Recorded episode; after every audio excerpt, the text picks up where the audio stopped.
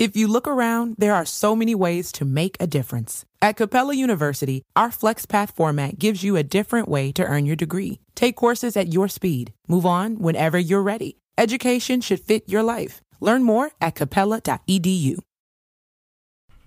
Salve, salve, viajantes, sejam bem-vindos! Apertem os cintos, pois estamos indo para Vênus. Eu sou a Yas, estou aqui com a minha parça Mel... ah, Melmar, Cris Paiva, quer dizer. E hoje a gente vai trocar ideia, hoje de verdade, com Arthur Duval. A gente vai ter até que explicar esse negócio, porque nem todo mundo. é, é, Pegou. nem todo mundo caiu na- nessa, nesse meme, entendeu? Então a gente vai ter que explicar essa história aí. Mas antes da gente entrar no papo, a gente tem alguns recadinhos pra vocês que estão aí com a gente. Se você quiser participar da nossa live, você pode. A gente tem o limite de 15 mensagens para serem lidas, tá? Então. É, as primeiras 5 são 200 Sparks, as próximas 5, 400 Sparks, as últimas 5, 600 Sparks. E se você quiser fazer o seu anúncio com a gente, você pode por 5 mil Sparks, tá bom? Lembrando que as mensagens todas, tanto anúncio quanto as mensagens para participar, podem ser escritas, áudio ou vídeo. A gente adora quando vocês mandam vídeo, porque aparece a carinha de vocês aqui. Então, se você está em venuspodcast.com.br, você consegue participar com a gente interagindo, tá bom? É isso. Se você quer fazer um canal de cortes do Vênus, você já está autorizado desde já, desde que você siga apenas uma regra que é: espera acabar essa live, cara. Não poste os cortes antes de acabar. Não seja baderneiro, ok? Senão você vai tomar strike, seu danado. É maravilhoso. Não parece que ela tá fazendo tradução de filme? É, Sabe? meu. Macacos me mordam! que é. Galerinha do Não barulho. sejam Seu baderneiros! calhorda. Seu canalha. É, Uma coisa que nunca se falou e todo filme dublado tem é tiras. Os tiras. Tiras. Tiras, vamos pegar. Ninguém tiras. fala É, tiras. Ninguém fala tiras. Bom, mas é isso. Você pode fazer. Mas a gente tem o nosso próprio canal de cortes na descrição, viu? Isso. Priorize-nos. Priorize-nos. Boa. Se você não estiver assistindo pelo venuspodcast.com.br, mas estiver assistindo pela Twitch, você pode linkar a sua conta da Amazon com a sua conta da Twitch e você vai ganhar um sub grátis por mês. E você pode ofertar este sub para algum canal que você goste muito e você gosta muito do Vênus, que eu sei. Então, dê o seu sub para nós, porque você não gasta nada, a gente ganha e todo mundo fica feliz. Falando sobre gastos e ganhos, quem está com a gente hoje? LTW. Nosso parceiro LTW, que nada mais é que é uma consultora financeira que vai te ajudar em qualquer momento financeiro que você estiver. Se você tá meio ferrado, tá sem grana, tá endividado, eles vão conversar com você, ver o que, que dá para fazer para você gerenciar melhor o seu dinheiro. Se você já tá com uma grana entrando, mas você tá pensando em investir seu dinheiro e não sabe por onde começar, eles vão também te dar as melhores indicações. E se você não sabe nada sobre é, esse lance do, do mercado financeiro, tem também uma, um programa especial, né? Tem a dica do LTW Descomplica no canal do YouTube da LTW. Toda semana sai um vídeo diferente com dicas, com, enfim, to- todo o ensinamento básico para você não ficar boiando na- nos assuntos de mercado, nos, nos, ah, nas palavras, nos termos financeiros. Então você começa a assistir, começa a se interar com o negócio, dá uma ligada para eles, faz sua conta para você colocar o dinheiro para trabalhar para você. Arroba É LTW isso. Consult, beleza? E temos uma surpresa aqui pro nosso convidado. Olho na tela! Mas já, já Se começa liga. É o emblema Meu de Deus hoje. do céu. Até parece que eu sou forte desse jeito, né, velho? Eu não tava esperando. Não. Eu também não tava esperando. Foi um choque para Mano, mim. eu gostei muito, cara. Quem fez Ficou isso? massa. Quem foi que fez? Mulambo? Que é o nome dele. Cara, o cara é bom, ficou muito engraçado. Não, não tem? Depois a gente vê quem Depois foi a que gente fez. dá, dá os Passa pra mim, eu vou pro postar no meu ilustrador. Insta e dar os créditos, porque olha, ficou muito bom. Mas eu não sou desse tamanho, não, cara. Inclusive, todo mundo, quando. Você não me conhecia. Ah, não, já me conhecia Eu te também. conhecia. Puta, você- porque todo mundo, quando me vê, fala: Meu, você é igualzinho o cara do Mamãe Falei, velho. Só que menor. Acho, acho que você é. é, porque, Então- cara, você pega, tipo, a câmera aqui. Então você tá lá filmando, você tá meio aqui, né? Hum. Tipo, sei lá, a pessoa se imagina olhando assim. Só que quando me vê, me olha assim. Minhãozinho. É, Então, você pode colecionar os emblemas do Vênus. Pra você resgatar esse emblema, você vai entrar em venuspodcast.com.br, vai criar um perfil que é rapidão, e aí você vai resgatar com o código que é Mulambo. Será? É Mamãe Falei ou Arthur Duval? Arthur É Duval. com TH, então, É. certinho. É do DO, né? Isso. Vai errar Arthur meu nome Duval. aqui. Arthur Doval. Doval. É isso aí. V-A-L. É isso Tá bom? aí. é pra isso aí. resgatar. Ficou muito maneiro. Gostei muito, cara. Tipo, Bravão, cara, né? É, que ele tá puto, ele cuspiu até chupeta pra falar no microfone. Nossa, demais. cara, ficou muito legal, velho. Resgatem, Parabéns. vocês têm 24 horas, tá? Nada mais que isso. É isso. E o cara foi até no, no, no carrinho ali do canal, que era o negócio antigo, hein, velho? Essa é das antigas. Das antigas. Pegou Pesquisou, referências. pesquisou. Referência, É. Pesquisou, pesquisou o convidado. Vamos explicar o que, que a gente fez no começo ah, aqui. gente. O que aconteceu? Arthur Duval foi trollado. Em Eu vou- eu maio, vou- eu acho. Acho que foi no mês Maio? de maio. Ah, faz tempo já. Faz Foi tempo, maio. faz tempo. Pra você ver como, como essas minas são concorridas, velho.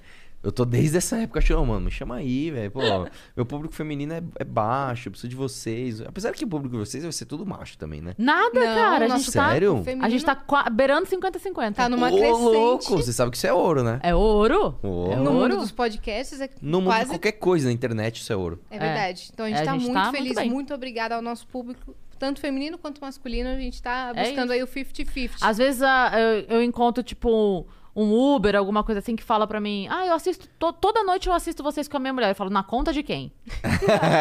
Assiste Porque na se é na sua, não tá me ajudando. É verdade. Loga com a conta dela. Muito boa, é verdade. Mas conta mesmo. da sua perspectiva essa trollagem, porque às vezes a gente Isso. conta aqui da nossa. É, a minha perspectiva foi assim. Eu não sei por qual motivo alguém veio aqui que eu conheço, não sei. E eu, caramba, pô, eu conheço, eu conheço a Mel, né? Por que, que ela não me chama pro Vênus? Eu não sei por quê, cara. Eu não sei por que eu confundi você com a Mel, porque você não tem absolutamente nada a A ver com gente ela. não tem nada a ver. E eu conheço as duas, esse é o pior, eu conheço as duas.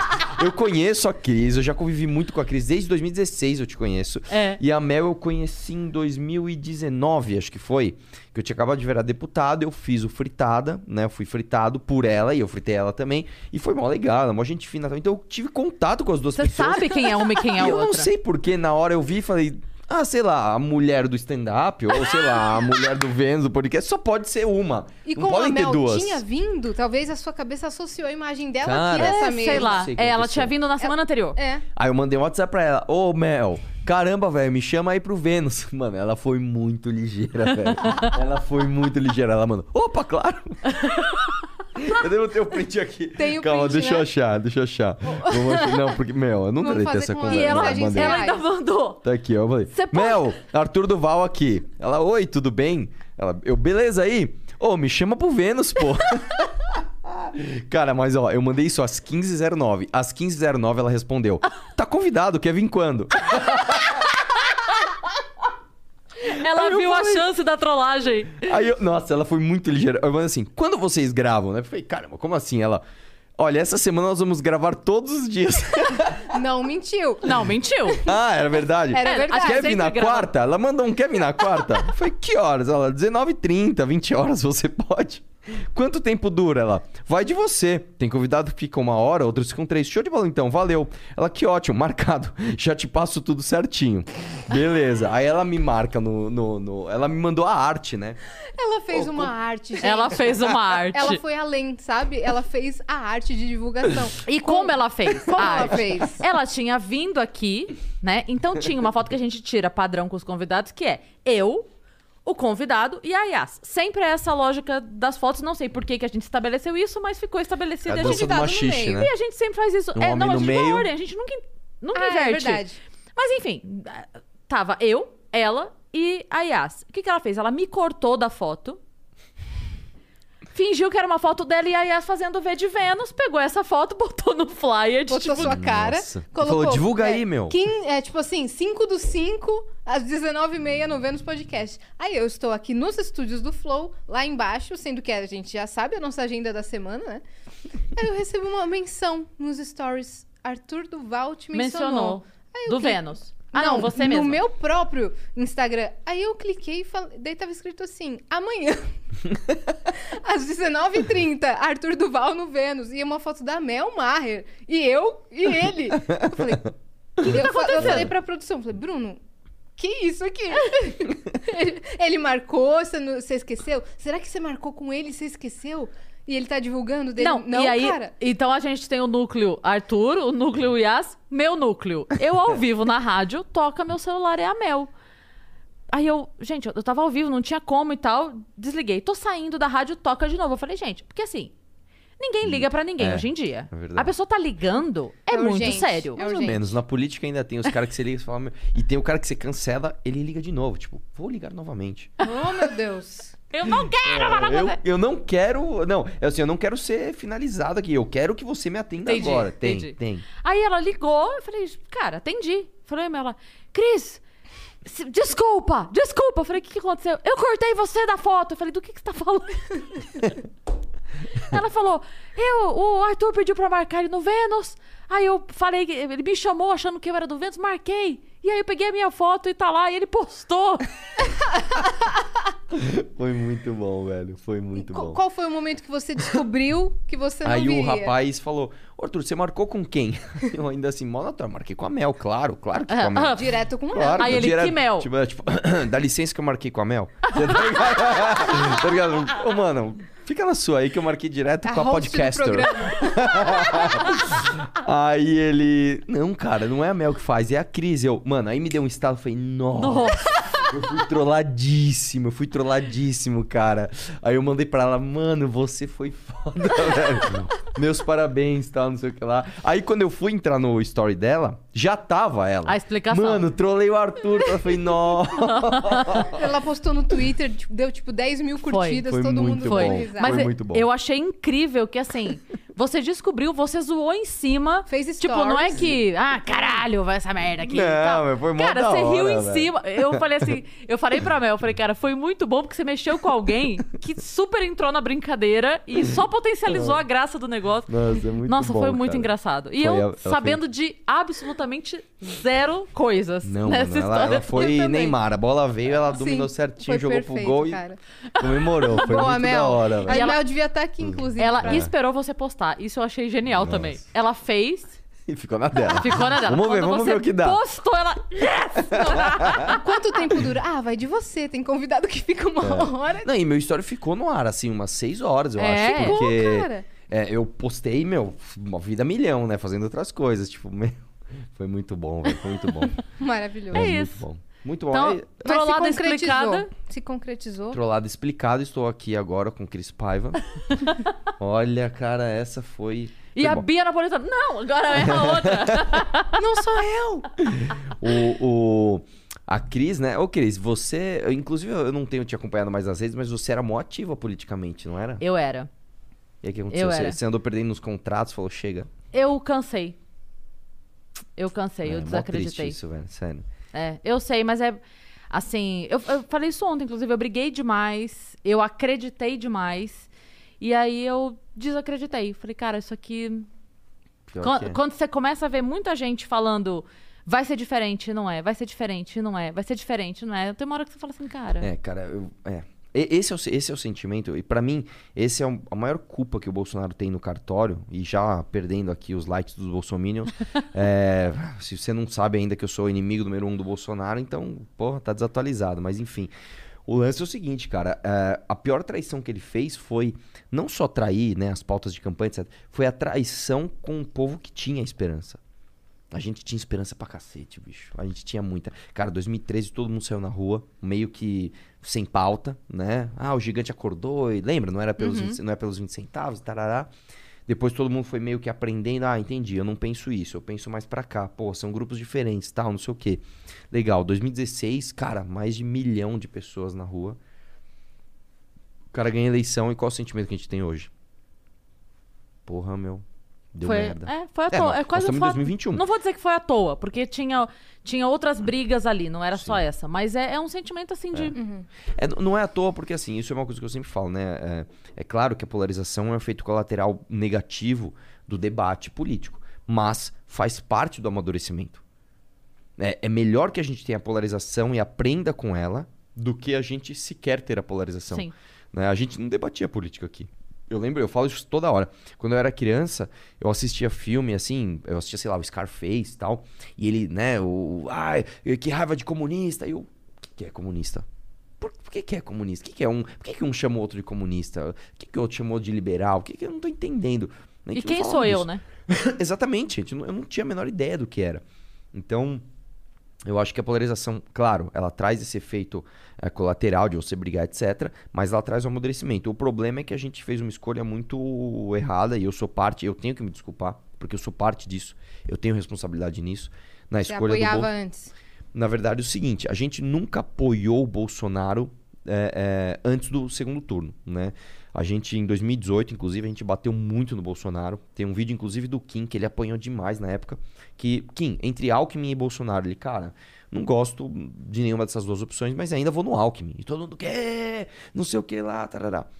em 2018, nós tentamos fazer um candidato do nada, que foi Flávio Rocha. Nós tentamos ainda criar um candidato de primeiro turno, mas não deu. No primeiro turno eu votei na Moedo, né? Ninguém apoiou o Bolsonaro. E aí quando chegou no segundo turno, era Bolsonaro ou PT. Porra, a gente apoiou o Bolsonaro.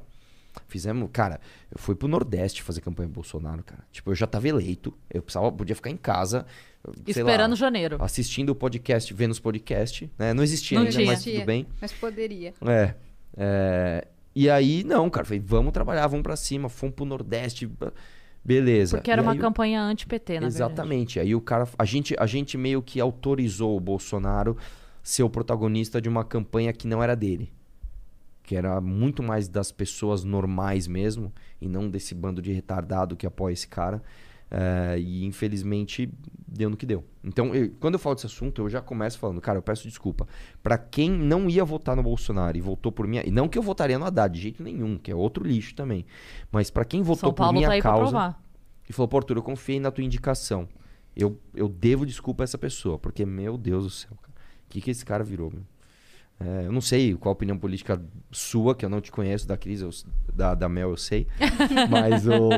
Não, a da Mel tá mais parecida com a da Yas. É, porque. A Mel, Da Mel. Mel, qual que é? Mel. Qual- qual- qual- onde você se define aí? Eu hum, tava falando isso ontem. Eu não sei como eu me defino. Eu sei que eu sou contra o governo Bolsonaro nesse atual momento, entendeu? Eu sou contra Sim. fatores que aconteceram em vários tipos de governo. Atualmente, eu sou contra o governo Sim. Bolsonaro.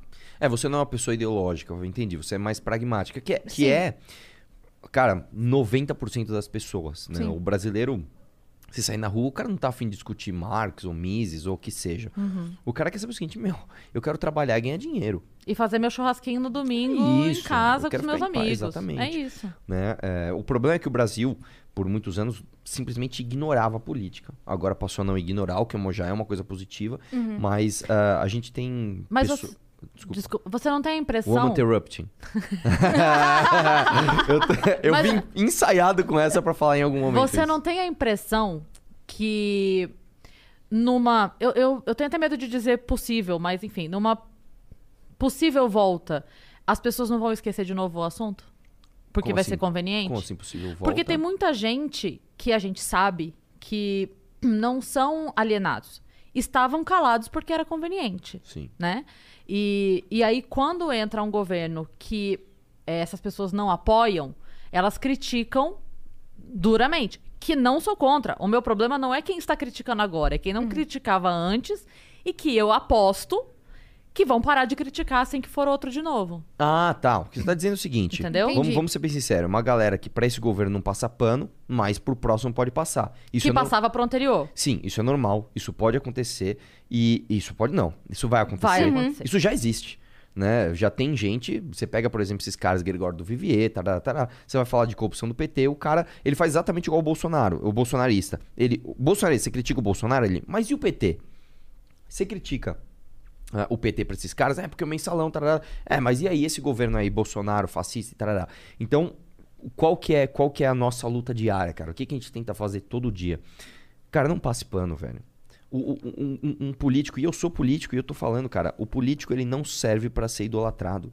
Ele não serve sequer pra ser apoiado. Ele serve pra ser cobrado. Ponto final. Acabou, não existe. Sim. Cara, Ele tem se que você servir o país. Exa- ele tem que servir a você, inclusive.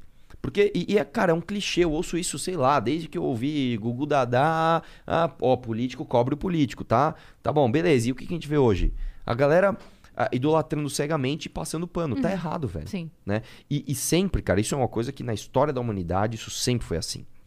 Todas as vezes, todas as vezes que um cara comete um erro, pra ele não perder um apoio, ele joga uma culpa maior do que a que ele tem num inimigo em comum. Então vamos lá. Eu, eu sou bolsonarista. E aí eu tô indo lá e tô vendo as merdas do, do Bolsonaro. O que, que eu faço? É, mas e o PT? O PT fez ainda pior. Então a gente tem um inimigo em comum mais forte do que o que você pode falar do meu erro. Senão o nosso inimigo em comum vai ganhar. O petista faz a mesma coisa. Então, uma coisa que eu falo pras pessoas é: não faça isso, cara. Não, não limpe a merda de um no outro. Né? É, cara, é um, é um clichêzaço. Você já ouviu isso da sua mãe um milhão de vezes. Um erro não justifica o outro, ponto final. E eu, eu, eu realmente acho que pode haver uma volta do PT ao poder, eu realmente acho. Mas eu acho que diferente da primeira vez, ah, a gente tá, já tá com as armas apontadas, sabe? Já tá tipo, vai, faz cagada aí. Né? Não, não, não, É o meu medo, na verdade, é porque nesse caso a gente teria menos apoio.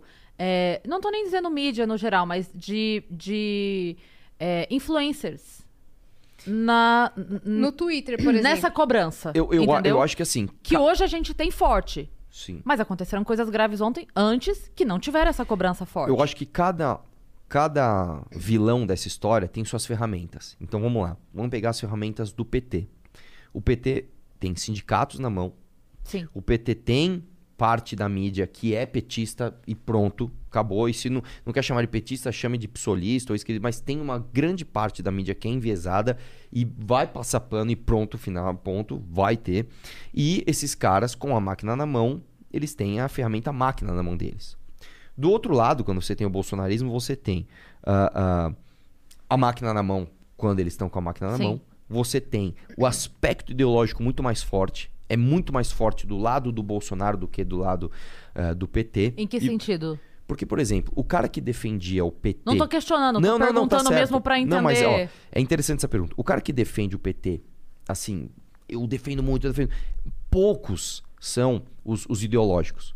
Normalmente, a grande massa da galera que defende o Lula e o PT é uma galera que viu, de alguma forma, a sua vida melhorar durante os governos petistas. Entendi. Então ele tem ainda um calço de pragmatismo. Olha, eu não, não entendo muito dessa parte de ideologia, mas o que eu sei é que quando o Lula era presidente, eu comprei minha geladeira e comprei meu carro. Que aí a pessoa que não entende de onde veio o plano real Exa- e toda a função econômica exatamente. disso, que o Lula colheu esses Exatamente. frutos que não eram dele. Exatamente. O cara do Bolsonaro, não. A vida do cara do Bolsonaro, se você parar pra pensar, a vida do brasileiro, do Temer pra cá, só piorou. Só piorou. Dólar só aumentou, bolsa só caiu, a, a- inflação tá gigante, poder de compra diminuindo. Só piorou, cara. Só- tudo piorou. Este cara, ele calca a sua defesa em quê? Em pura ideologia. Se você é contra o governo do Bolsonaro, não é como o lulista que ele fala assim: ah, você então é contra eu comprar uma geladeira. Porra, na, minha, na época do Lula eu comprava geladeira. Esse cara é o seguinte: você é contra o Bolsonaro, você é contra a família. Você é contra os cristãos. Você é contra o conservadorismo. Então você vê que são Os coisas. mu- valores tradicionais Exatamente. da família brasileira. Você vê que tem muito mais um aspecto de seita do que o outro. E como eu te falei, cada lado tem as suas ferramentas. E aí a gente vai entrar numa, numa, numa discussão que é- ela é um pouco subjetiva, mas eu acredito que as ferramentas do PT estão enfraquecidas. Por quê? Como eu falei, primeiro eles têm os sindicatos. Os sindicatos não têm mais o poder que tinham antes. Né? Primeiro, Você acha que não pode voltar? As taxas todas que foram Pode, tiradas pode, e. Pode, pode, mas eu Pode, acho né? difícil, porque a- além dessa parte institucional que eles perderam, o imposto sindical obrigatório, etc., você tem hoje. Que foi um uma- alívio, né? Foi. Você tem, você tem uma, uma massa de informação muito maior. Antes, por exemplo, antes simplesmente não se discutia direitos trabalhistas. Você pegar quando o Lula ganhou, você não tinha o outro lado da moeda. Você não tinha pessoas falando por menos direitos trabalhistas. Você tinha um ou outro, mas era um mar de gente lutando pelos direitos trabalhistas. Quero direito trabalhista. tarará. Quando a Dilma ganhou em 2014, o questionamento já estava muito mais ah, ah, aflorado. E agora, então, ainda mais. Então, eu acho que essa ferramenta está enfraquecida. Eu adorei. Eu não sei onde é que foi que eu vi o lance lá do, do pessoal que é, tava brigando pela CLT, brigando pela SLT, mas daí na hora de contratar tava contratando o PJ. Os dois, o PT e, aí- o PSOL, mesma e aí, coisa. assim, porra, mas não é tão bom? Por que, É. que vocês não estão contratando CLT estão Só- preferindo só, PJ? só- só explicando aqui pessoal que, às vezes, né, a, gente tem, tem esse costume de. Eu tô na bolha política, então eu falo disso todo dia. Eu acho que as pessoas estão acompanhando tudo, e às vezes não é. Só pra localizar quem tá assistindo na live. Qual que é a minha visão de direito trabalhista? Ah, quando você aumenta demais esses direitos, você prejudica o trabalhador.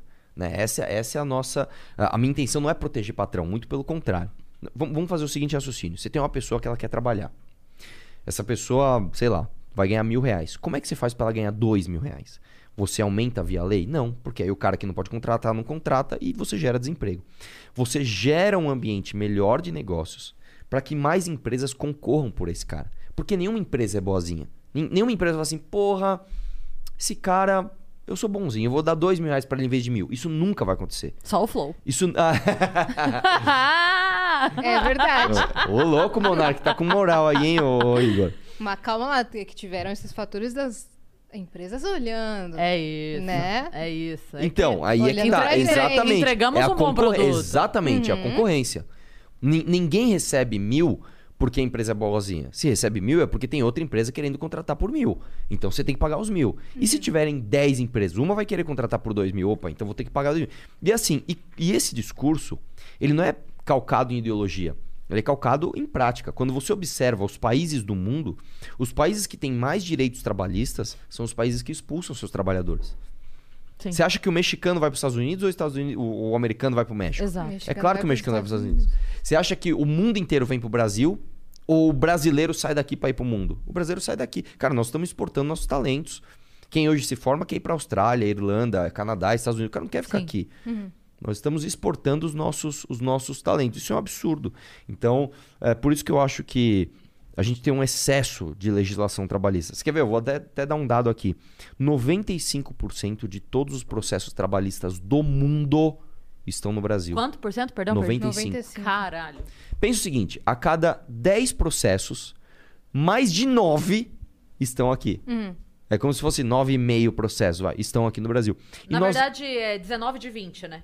É isso. E nós nem somos um país industrializado. Nós não somos. E nós temos tudo isso. Você, ó, vou dar outro dado aqui.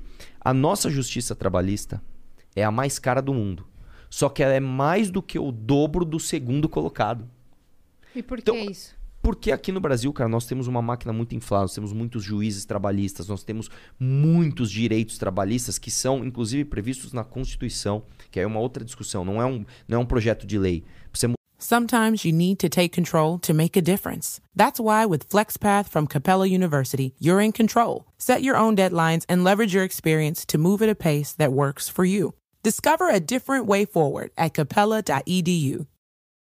If you look around, there are so many ways to make a difference. At Capella University, our FlexPath format gives you a different way to earn your degree. Take courses at your speed. Move on whenever you're ready. Education should fit your life. Learn more at capella.edu.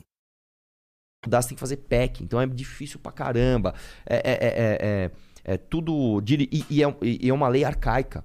Por exemplo, você como PJ, você tem muito mais flexibilidade pra trabalhar no horário que você quer. Sim. Do jeito que você quer. Você tira. Você fala, meu, eu vou tirar 60 dias de férias. O problema é teu, você vai tirar. Tá ótimo, legal. Você, CLT, você não consegue. Você não consegue. E, e o contrário também. Meu, esse ano eu não quero tirar férias. Eu quero trabalhar bastante, que eu quero juntar mais uma Pra no grana. ano que vem tirar 60 dias. Exatamente. Você não Você pode. não consegue. Você não consegue. Cara, é um absurdo, cara. Porque Então, tá arcaico. exatamente. E como é? Ah, vamos modernizar. É tudo PEC, é difícil. Tem que mobilizar 300 e não sei quantos deputados em dois turnos e não sei o quê. Mas Então, vamos contratar PJ. exatamente. Aí, você, aí a gente começa a ter jabuticabas brasileiras.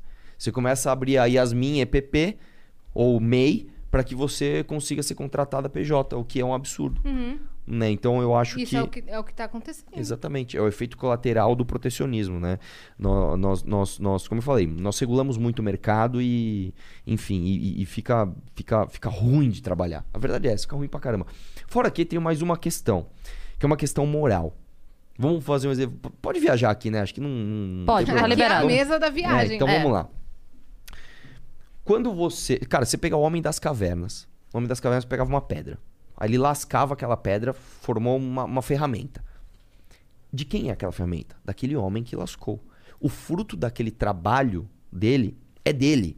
Ele pegou uma coisa que não é escassa, que são as pedras, pedras tem em tudo quanto é lugar, lascou e transformou em um produto escasso. Uma pedra lascada é escassa. Então, aquele fruto daquele trabalho é dele. Se a gente transformar, transportar isso para o Brasil hoje, de quem é, de quem é o trabalho, o, o, labor de quem está trabalhando? Do trabalhador.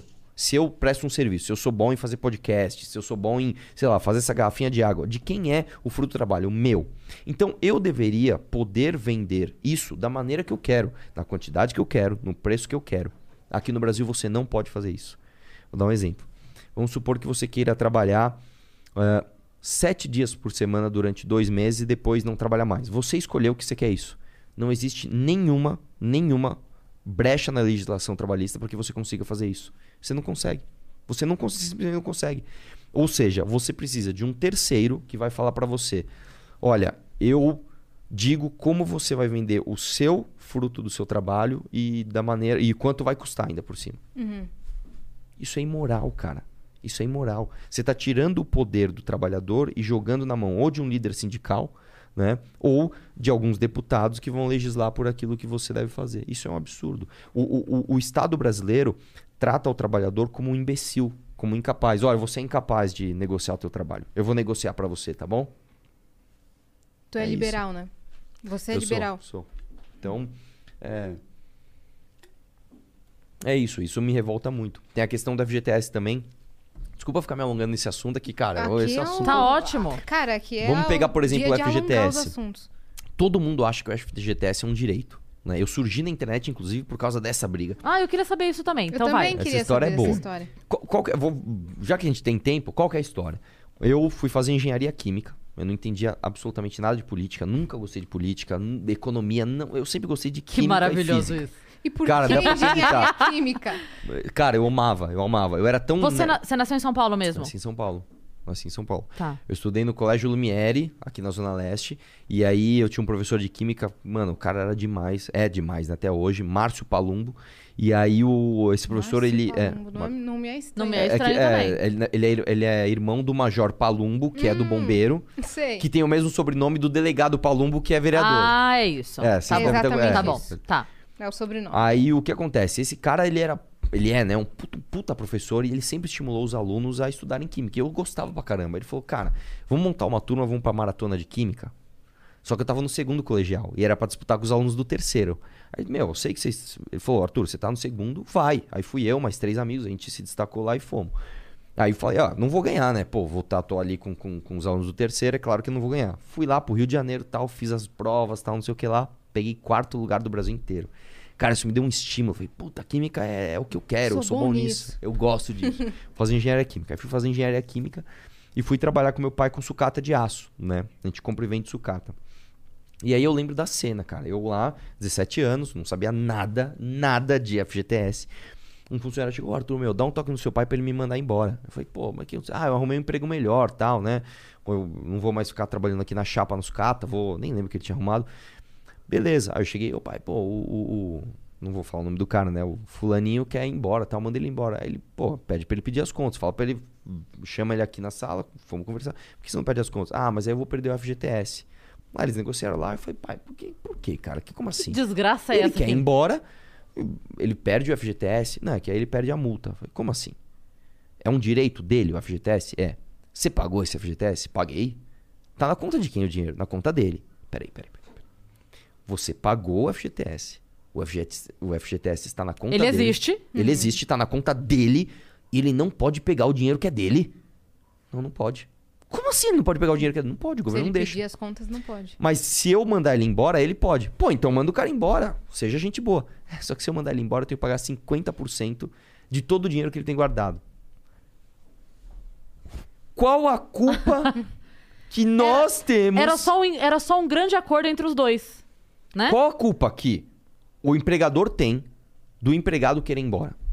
E qual a culpa que o empregado tem de ter qual a arranjado um culpa- emprego melhor? Qual a culpa dele pra que ele não possa pegar o dinheiro dele? Que é dele. Aí eu falei, vou pesquisar isso daí. Se o dinheiro tá guardado, ele tá rendendo, certo? Beleza. Na época, a poupança rendia 6% ao ano. Ô, saudade. É, Nessa época. Ô, 6% saudade. ao ano. Hoje vocês entram na LTW que tem melhores planos. É Ô, isso. Prossiga. louco. Ah, já que é pra fazer merchan, ou, ou comprem meu, meu curso de criptomoeda. Também pode Olha, Coin Valor, coinvalor.com.br. Entrem lá. ser. Perfeito. É, aí o que acontece? Eu falei, bom, poupança rende 6%, o FGTS deve render mais, claro. Pô, você tá pegando dinheiro do trabalhador. Não dá a opção dele investir em outra coisa. É compulsório, então deve render mais. Quando eu fui pesquisar, 3%. Eu Falei, não, peraí, peraí, peraí, peraí, peraí. Peraí, peraí, peraí, peraí. Nós estamos num país... nessa hora você já tá assim, né? Começou a revolta. Não. Assim que ele começou Não. a ficar revoltado. É. Ma- Mas é verdade. Eu fiquei muito puto. Eu falei, cara, nós estamos num país que a inflação é 10. 10, 11%. Na época, a, a inflação tava isso. Então, quer dizer, eu tenho 100 reais no dia 1 de janeiro de um ano. 100 reais. Eu compro, sei lá, um tênis de 100 reais. Tô dando um exemplo aqui. Dali um ano, sei lá, o, o 1 de janeiro do outro ano, aquele tênis que eu queria comprar, com aqueles 100 reais eu não compro mais, porque ele tá 110. Então, vamos supor que eu peguei esse 100 e deixei no FGTS. eu tenho que ter o dinheiro, já que eu guardei, eu tenho que ter dinheiro pra comprar o tênis e mais alguma coisinha. Porque eu guardei. Eu optei tá por rendendo. sacrificar a minha compra durante um ano. Eu vou andar um ano de tênis velho pra comprar aquele tênis. Aí eu recebo 103. Cara, o governo tá me roubando, cara. Aí você vai falar com os caras, mano, e FGTS? Não, FGTS é meu direito. Não é teu direito, irmão. É um dever. O governo tá te roubando. Você sabe quanto rende a FGTS? Não, o que, que é isso? As pessoas nem sabem o que é rendimento. Cara, eu tinha 17 anos. Fiquei com essa, esse ódio. Essa semente de ódio no meu cérebro, velho. Me caducando. Assim, mas aí você vai aprendendo várias outras Mal coisas. sabia, aquela, entra o narrador, mal sabia o pequeno Arthur que era, era apenas o primeiro grande ódio botou no- político. Nossa, aí você vai entender de previdência, você vai entender de CSLL. Cara, foi, imagina uma pilha de ódio, uma pilha de ódio, uma pilha foi aumentando, aumentando, aumentando. Aí o que aconteceu? 2014, eu já tinha, aí eu já tinha empreendido pra caramba, já tinha aberto posto de gasolina, estacionamento, transportadora, construtora, eu já tava bem já, Nossa, já tava quanta coisa. pra caramba, já fiz tudo que você pode imaginar, menos me prostituir. Mas tô pensando Ainda. nisso. Ah, tô falando que pack Pra de comer pé agora dá dinheiro. Se alguém pagar dinheiro pra pagar alguma coisa pra ver foto do meu pé, vende, vende também. Tamo junto então. A gente também tá entrando Não, nesse ramo. eu vou te contar, Estamos você vai acreditar. explorando esse ramo também. Eu fui fazer uma, uma- um vídeo com a Letícia Xeraquim. Sei. Ela chegou pra mim e disse: Ah, sei lá, você vende pack de pé? Aí eu. Que, que, que pack? Eu não li essa pack. Eu achei que era uma pack. Eu achei que era uma era um projeto de emenda à Constituição. Ah, não, Qual cara, pack me, de me pé. manda essa pack. É tipo PACK, né? Tipo PAC, né? Acho que é assim que se escreve Isso. pack. É tipo um conjunto de Pacote. fotos do seu pé. Eu, o quê, mano? Nossa, enfim, né? Tá bom. Tem louco pra tudo. Mas você tá pensando nesse. É. Aí eu tava nesse com ramo, esse, né? com esse ódio, beleza. 2014, eu com esse ódio já explodindo. Aí o PT tava pra perder a eleição. Era Aécio e Dilma e o Aécio tava bem. Beleza, apuração da eleição, não sei se você lembra disso. Eu apuração lembro. da eleição. Eu lembro Aécio- de vários detalhes dessa, Nossa. dessa apuração. a Sião ganhando, eu, porra, beleza, né? Beleza, beleza, beleza, beleza. Nos 48 do segundo tempo, a Dilma que tava embaixo assim, chup, ganhou. Eu, não, não, não, eu não acredito. Eu chorei, cara. Eu, Eu, chorei. eu vou te contar uma coisa desse dia. Dois detalhes, tá? Uma é, é, eu tava, tava ao vivo no Faustão, a apuração. Eu tinha show à noite. E eu lembro perfeitamente. Eu tava em casa me arrumando pra ir pro show. E tava passando a apuração. Tipo assim, tava passando o Faustão e aqui os, os numerozinhos. Nossa. E eles estavam colocando os números em número de votos. Então, tipo assim, apurava tal urna, entrava. Os... Tava em número de votos, tá? E o Aécio tava na frente. E em um determinado momento sumiu o marcador. Deu três minutos, voltou com a Dilma na frente em porcentagem. Eu estava. Assim, eu tava tão puta que se me desse 20 reais eu fazia um boquete. De tanto que eu tava puta naquela hora. Você não tá entendendo. Olha que 20 reais naquela época valia, hein? Era, era dinheiro. Não, mas sério, eu tava muito emputecida. E uma coisa, agora. É, uma coisa que eu nunca entendi. Parece papo de humorista. Tem uma coisa que eu não entendo? Não, mas é É. sério, tem uma coisa que eu não entendo. Tem uma coisa que eu não entendo de verdade. Humorista gosta disso. É Eu tava vindo verdade. pra cá É. e eu pensei uma coisa que eu não entendo. Não, mentira. Isso sempre, assim, é, é uma coisa que não entra na minha cabeça, mesmo. Que é o seguinte: a gente tem o Enem, que é uma prova, é importante, é uma coisa muito séria, Sim. né? Tem muita fiscalização e tal, que ela é aplicada em todo o Brasil. Então, o que acontece? Nos estados onde tem é, diferença de horário, mesmo sem horário de verão, porque normalmente tem porque é no fim do ano, mas agora a gente não tem mais horário de verão. Mas, por exemplo, no Acre a gente tem o fuso, né? Então, o que acontece? O Enem, ele é aplicado em horário diferente. Ele é 12 horas ou 13 horas de Brasília, pra quem tá no fuso, mas é 11 da manhã pra fechar o portão. É, é uma hora menos, né? Isso, tô É. falando certo? É isso aí. É, então ele acontece em horário diferente para respeitar o mesmo tempo. Por quê? Porque pode alguém soprar o número da prova, porque pode acontecer qualquer coisa, porque pode mil coisas. Na eleição a gente respeita o horário. E aí a gente encerra a eleição no resto do país e fica uma hora com todos esses dados parados para qualquer hacker transformar em alface, se ele quiser, e a gente eleger um, uma- um pé de alface, esperando por uma hora encerrar a votação de um estado. E foi o que aconteceu. E aí a gente fica com a, a- a apuração toda suspensa, acontecendo numa salinha de 10 por 10 em Brasília. Ninguém sabe o que acontece lá dentro. E aí, quando sai o resultado, gente, é, É. isso aqui, beijo, tchau. Cara, isso me irrita profundamente. É, Não, eu, eu, eu entendo o que Profundamente. você fala. há um argumento, há uma, uma, uma validação desse argumento, mas é o seguinte. É, primeiro que a urna, ela não tem nenhum tipo de acesso externo. Não existe como.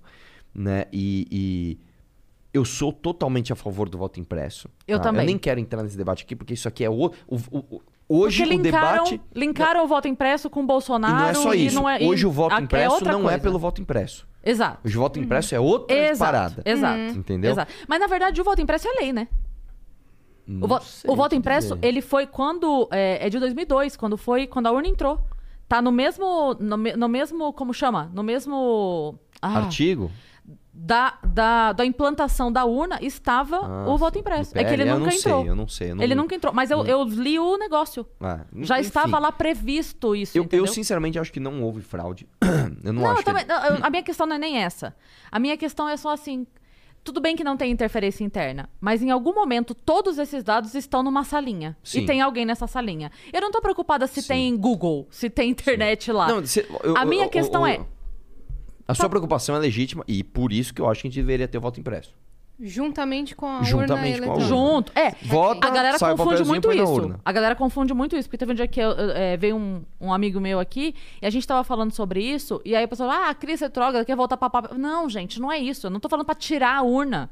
É uma, A é um urna é adicional, legítima. claro. Vai ter a urna e o papel. É só um comprovante. É só isso. É só essa questão. Mas enfim, Pra vai, bater continua. o resultado. Pra bater, é só isso. É assim. Não, É conti- você é, quer mas eu, dizer. eu, eu é só compactuo- você ter Tem uma mesma opinião. uma, uma possibilidade de audição a mais. É. É, é, é a única. Eu, eu acho muito maluco É isso, mais porque segurança, claro. Se você pode ter mais segurança, você quer menos? Tá todo mundo escolhendo vacina porque é que dá mais, ah, que é que dá mais porcentagem? Tá todo mundo. Entendeu? Você quer o que te dá mais segurança. Claro. Quando você vai. Um seguro de carro, você vai pegar qual? Que te dá menos? Que cobre menos ou que cobre mais? É só mais uma segurança. Sim. É que Eu nesse momento também. essa discussão está muito atrelada a- ao comparativo do que aconteceu lá fora, que eles acham que vai acontecer também É, aqui não, ano na que verdade é o seguinte, o, que o papo reto, o Bolsonaro quer criar esse clima de ah, Claro. fraude, porque ele sabe que ele vai perder a eleição e ele vai falar, Claro. Não vou sair da, não vou sair daqui, da alguém, é isso que vai acontecer. Hum. Mas enfim, aí voltando o que que eu tava falando, o negócio da... Ah, 2014 Dilma ganhou. Fiquei mal, velho. Fiquei malzaço, mas muito mal. Aí eu falei, vou vender tudo, comecei a vender tudo. Vendi meu estacionamento, vendi meu posto, vendi meu apartamento, vou, vou vender tudo. Vou embora, vou para outro país. Eu não vou ficar aqui, né? E aí, cara, eu, eu em 2015 tava tendo um monte de manifestações, porque é assim, isso aí foi dois, final de 2014, comecei a vender as coisas, 2015, abri o meu canal, aí começou a ter um monte de manifestação pró Dilma. O seu canal desde o início ele era político? Hum, Aí, aí é que tá.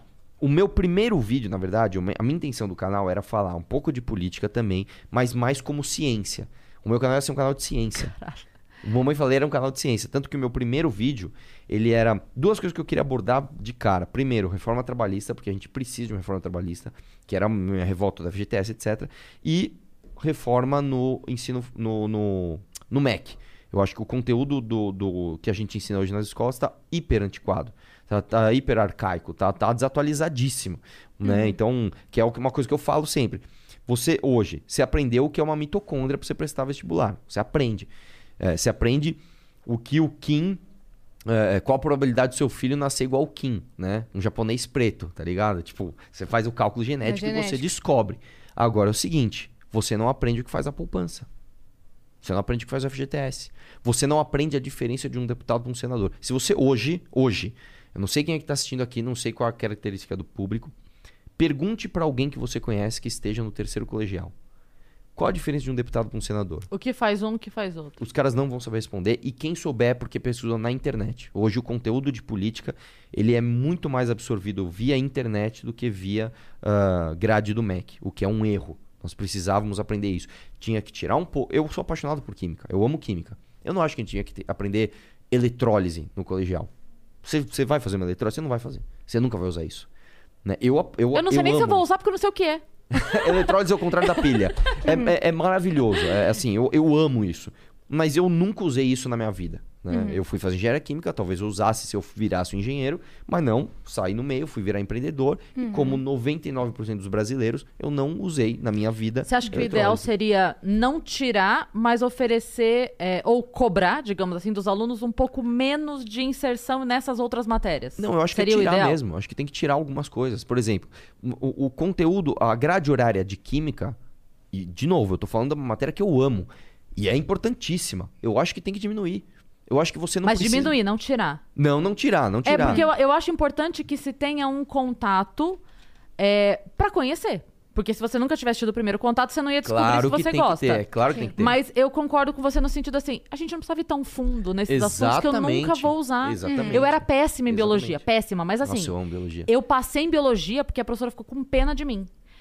Eu juro pra você, ela tinha a última aula isolada da sexta-feira. Ela tinha duas em outro. É porque eu estudei em período integral. Era manhã Nossa. e tarde. Eu- é isso que eu ia falar. Meu É, Deus, se cara. o ensino integral não consegue colocar essas matérias. Mas- Mas eu também, eu, eu assim, enfim, eu não colocaria meu filho numa escola de, de ensino integral.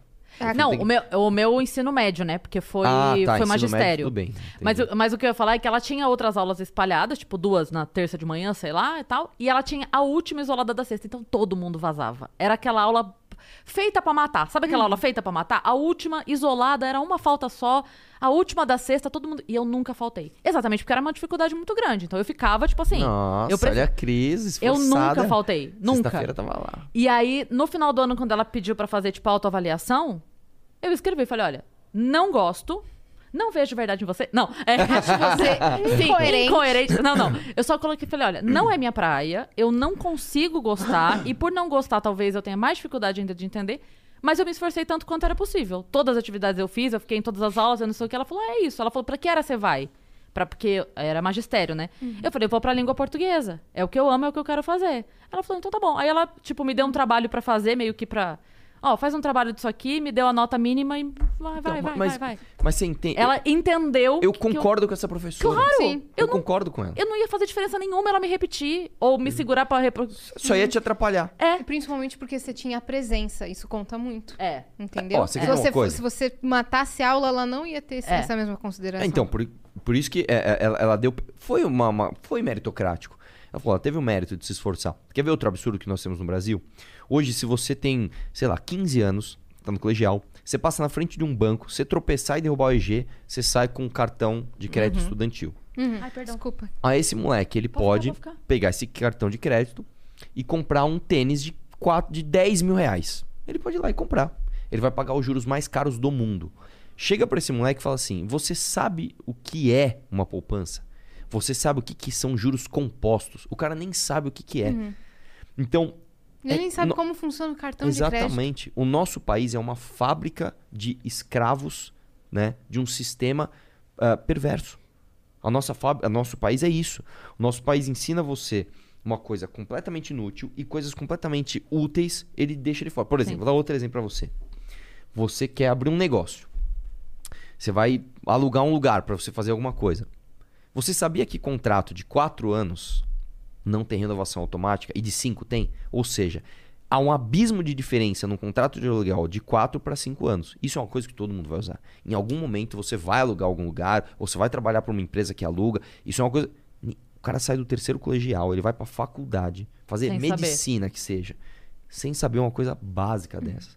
Então, o, o, o- que eu falo nesse meu primeirão vídeo, eu falo, primeiro, a gente tinha que estudar um pouco menos eh, tecnicidades que nós não usamos. Número dois, a gente precisava ter urgentemente educação, ah, ah, um pouquinho de direito e economia. Não estou falando para ensinar muito, mas um mínimo de básico. o básico do básico você precisa Já que a gente aprender. vai tratar o básico de todas as outras coisas, É por que não o básico disso também, né? E eu, e eu o que- e de política também. Você precisa aprender direito, política e economia. Você precisa aprender. Não é muito, mas um pouquinho, cara. Você precisa aprender. O que que se- isso é outra pergunta. Chega para um cara e fala assim: "Você coloca dinheiro na poupança?" Não. O que que faz a poupança? O cara nem sabe. Por que que você põe o dinheiro lá e ele rende? O que que acontece? Ele ele dá cria, ele se reproduz? Por que que o governo te paga para você dar o dinheiro para ele? Né? E, e, e aí isso tudo culmina numa sociedade que fica escrava de conceitos falaciosos. Por exemplo, você chega num trabalhador comum e fala assim: quer acabar com a FGTS? Ele, não, não, meu dinheiro. Não, cara. Tem que acabar Se com o fosse teu, você pegava quando você quisesse. Exatamente. Eu não- eu- ah, então você é contra o, o- o empregado, você é a favor do patrão. Ao contrário. O dinheiro não é do patrão. Ele, ele paga o FGTS. A questão é, se ele não tem o FGTS para te pagar, outra empresa vai falar, opa, tem um diferencial aqui. Eu vou contratar ele e pagar um pouquinho mais, já que eu não tenho o custo do FGTS. Opa, não, não, não vai contratar não. E o seu salário automaticamente vai subir. Porque o patrão é bonzinho? Ele é gente boa? Não! Porque se ele não te pagar, outro vai te pagar. Sim. E, e porque também tudo isso desconta do valor pro patrão. É, o custo que ele pode ter com um funcionário, se o custo que ele pode ter com um funcionário é de 5 mil reais, vai chegar a 3 na pessoa. É isso. Sim. É isso. Ó, aí, beleza, só continuando aqui pra, pra fechar essa história. Fiquei voltado, abri meu canal, fui nas manifestações, aí a história que todo mundo conhece, pergunta e não sei o quê. Põe os caras em saia justa, não sei o quê. Dá umas apanhadas também, que dá view, não sei o quê. E aí, ah, o, canal, o canal cresceu. O canal Isso é cresceu. muito engraçado. Isso é muito apanhadas louco. que dá viu é ótimo. Mas é verdade, as pessoas gostam de ação. Apesar de que meus vídeos não são só isso, né? Muita gente fala, ah, você vai lá, vai só serve pra apanhar. Não, peraí, peraí, peraí. Eu solto vídeo todo dia no meu canal. Menos de 5% são vídeos de rua. E desses vídeos de, ru- vídeos de rua, menos de 10% são cenas de ação. Sim. 90% é contexto. É eu conversando com, com uma pessoa sobre coisas que eu quero passar. E olha só que coisa A transformadora. pessoa tá querendo te matar? Tá, mas aí é uma É questão, uma questão dela. exatamente. e isso aqui eu vou levar como um troféu pro resto da minha vida. O Temer dobrou o rendimento da FGTS por minha causa, cara. Por minha causa. Ele já falou pra várias pessoas, eu dobrei porque de repente todo mundo começou a falar de FGTS, FGTS, FGTS. O que que tava Por acontecendo? conta desse vídeo que Por- você fez. Desses vídeos, né, que são um conjunto Uma de série de coisas. vídeos. E ele dobrou, ele já falou. Cara, porra. eu- Aí eu, imagina, se transporta pra aquele moleque de 17 anos, 16, lá, puto com o FGTS. Cara, um dia você vai fazer vídeos e o presidente da república vai mudar o FGTS por sua causa. Ah, não mudou do jeito que eu queria, porque por mim extinguir essa porcaria. Mas por que, que eu tô falando tudo isso, né? Aí eu vou, vou buscar um gancho lá do que você falou no começo do, do- da live aqui. Pô, eu tô, tô de saco cheio, tô desanimado, tô desesperançosa. Cara, dá pra fazer. É todo um caminho tortuoso, é de idas e vindas, é dar os passos pra trás às vezes, mas eu ainda acho que a gente tá avançando. Eu ainda acho que a gente tá Sim. avançando. É, na verdade, o que eu digo assim é que é, eu não sou política, né? Então eu, como humorista e podcaster e, Podcaster. e radialista e roteirista, etc., é, eu estava mais envolvida do que eu deveria. E estava é, profissionalmente sendo boicotada. É. Então, assim, eu falei, cara, é, eu não acredito mais que a minha fala faça diferença.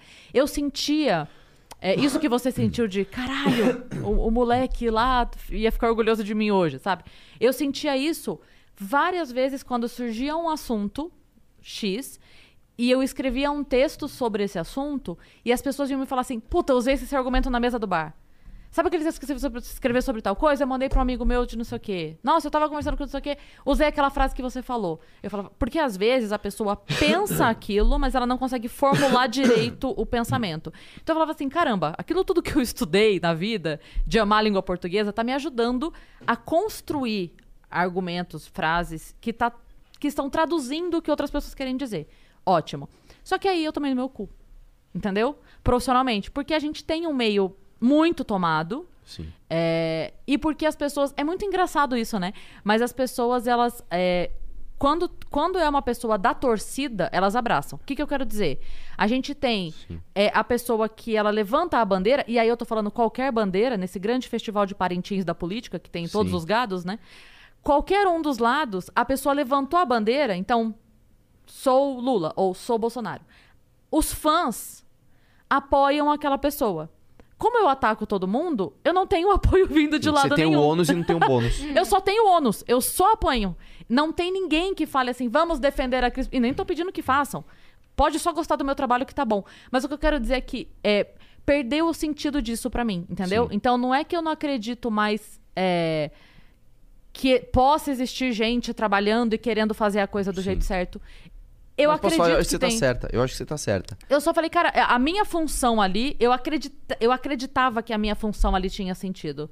Aí de repente eu falei, cara, não. Se eu tivesse colocando a minha vida no, no, no trilho, se eu tivesse colocando a minha dificuldade lá e tivesse uma função, social, tudo bem. Mas não tem. É, não, eu entendo. Eu acho que você tá certa. É uma opção que você fez pela sua carreira e que, eu vou te dizer, às vezes o, o problema não é nem ideológico, né? Às vezes os lugares onde você trabalha não querem nenhum tipo de posicionamento político, Sim. porque eles simplesmente não, não querem arcar com o ônus disso.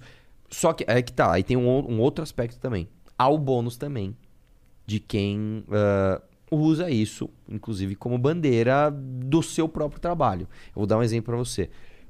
Por que, que o Danilo Gentili é tão influente no Twitter? Não é só pelas piadas que ele faz. Não é só porque ele tá no, no programa na TV. É também. Que foi porque- premiado como o quarto melhor é, talk É show do mesmo? mundo. Ô, Uhum. louco. Notícia nova? Não, isso tem um tempo já. Ah. Dos ma- da- do quarto maior talk show do mundo. Nossa. Caramba, mano. Muito foda, Não né? sabia, não. Então, por que, que ele é tão influente no Twitter? Porque, além disso, ele é um cara que sempre se posicionou politicamente. E pra ele, claro, na conta dele, o ônus é menor do que o bônus, né, dele fazer isso, Sim. né? E, porra, da hora, velho. Eu acho muito louco. Então, Hoje ele tava lá comentando tudo que tá acontecendo lá, do, do fundão. ele tava lá onde? No Twitter, no Twitter, claro. mas hoje ele, mas, tá. meu, ele tá Mas sempre. ele tá, Ele tá tá, sempre. O Danilo é um cara que assim. Por isso que eu admiro ele. Ele é um cara que assim, meu irmão, mesmo quando ele não tinha esse público, tipo, demandando dele opções, é, opiniões políticas, ele tava lá se posicionando porque era o que ele acreditava. E hoje, como eu te falei, se tornou um, um bônus. Ele tem o ônus e ele já tem esse ônus, mesmo que ele parasse de falar hoje. Eu prometo que quando meu salário chegar no valor do dele, eu começo de novo. Mas no teu caso, eu vou te falar, Cris, eu acho que no teu caso é, é uma, uma questão muito mais sensível. Porque às vezes as empresas não, querem, não vão querer te contratar. E, de novo, não é porque o cara é petista e se falou mal do PT. É porque simplesmente ele fala, cara, eu não quero trazer este carregamento de ônus que esta pessoa tem para dentro da minha Sim, empresa. sim. Então eu acho que a sua a opção é uma opção sensata. Uma opção racional Sim. né? A- o, o que me preocupa, e é isso que eu quero mudar, é o sentimento. O sentimento de tipo, ah, mano, ó, posso falar? Essa porra não vai mudar. Isso eu quero mudar nas pessoas. Eu ainda sou o cara que queria ir embora do Brasil, mas ficou. Então, se eu vou ficar aqui, eu vou ficar até. Sim. Porque a hora que eu perder a esperança, sai fora. A hora que eu perder a esperança, eu, não- eu não vou conseguir morar no Brasil com esse monte de absurdo. Se eu não estiver fazendo nada. Eu sou. Eu, é assim, aí é uma questão de saúde. Eu vou ficar mal. Eu vou ficar doente. Então eu vou embora.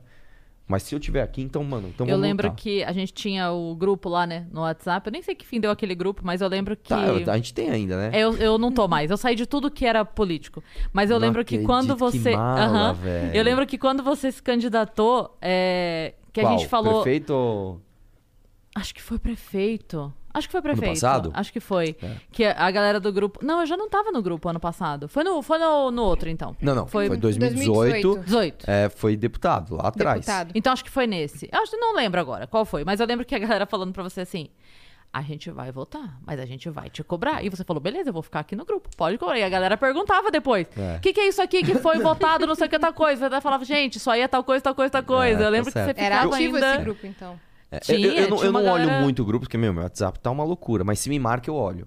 Uhum. Me mar- Os grupos que eu tô, eu realmente estou para estar. Não, não é que ah, me jogaram lá, não. Se eu não sair do grupo, é porque eu realmente tô no grupo mesmo e vou responder quando E me eu achava isso do caralho. Tanto- ontem a gente tava aqui com a Zoe, até foi muito engraçado, porque a galera do chat, é, eles acham que é, que é tudo uma grande briga, né? Eu acho muito engraçado isso. Então aí terminou falando, não, porque não sei quem foi grossa com não sei quem, e a gente lá embaixo, as três rindo. Quem que foi grossa com As quem? três comendo É. pizza lá embaixo. E, e os comentários, assim, extremamente desagradável. é, é, o clima na mesa. E a A gente... gente, o quê? Do que, que vocês estão falando? Então, mas enfim. é, até esqueci o que eu ia falar. Você ia falar de posicionamento político, Não, grupo, eu ia falar que ontem a gente tava Do aqui grupo. conversando com ela Ah. e eu falei, falei, cara, o Arthur é um cara que eu gosto porque eu vejo essa, Ô, essa postura sem mudar, entendeu? Isso eu acho do caralho. Valeu. Como polir. Mentira, tô. Mas aí, você falou que você posta vídeo todo dia. Hoje foi o quê que você postou? Hoje, hoje eu postei do fundão, né? O que aconteceu? E vou deixar bem claro, já falar de assunto chato, mas, cara, é necessário. Mas Os é o assunto do momento, né? Tem que falar. Cara, os deputados federais, tá? Eles resolveram gastar 6 bilhões de reais com o quê? Com vacina?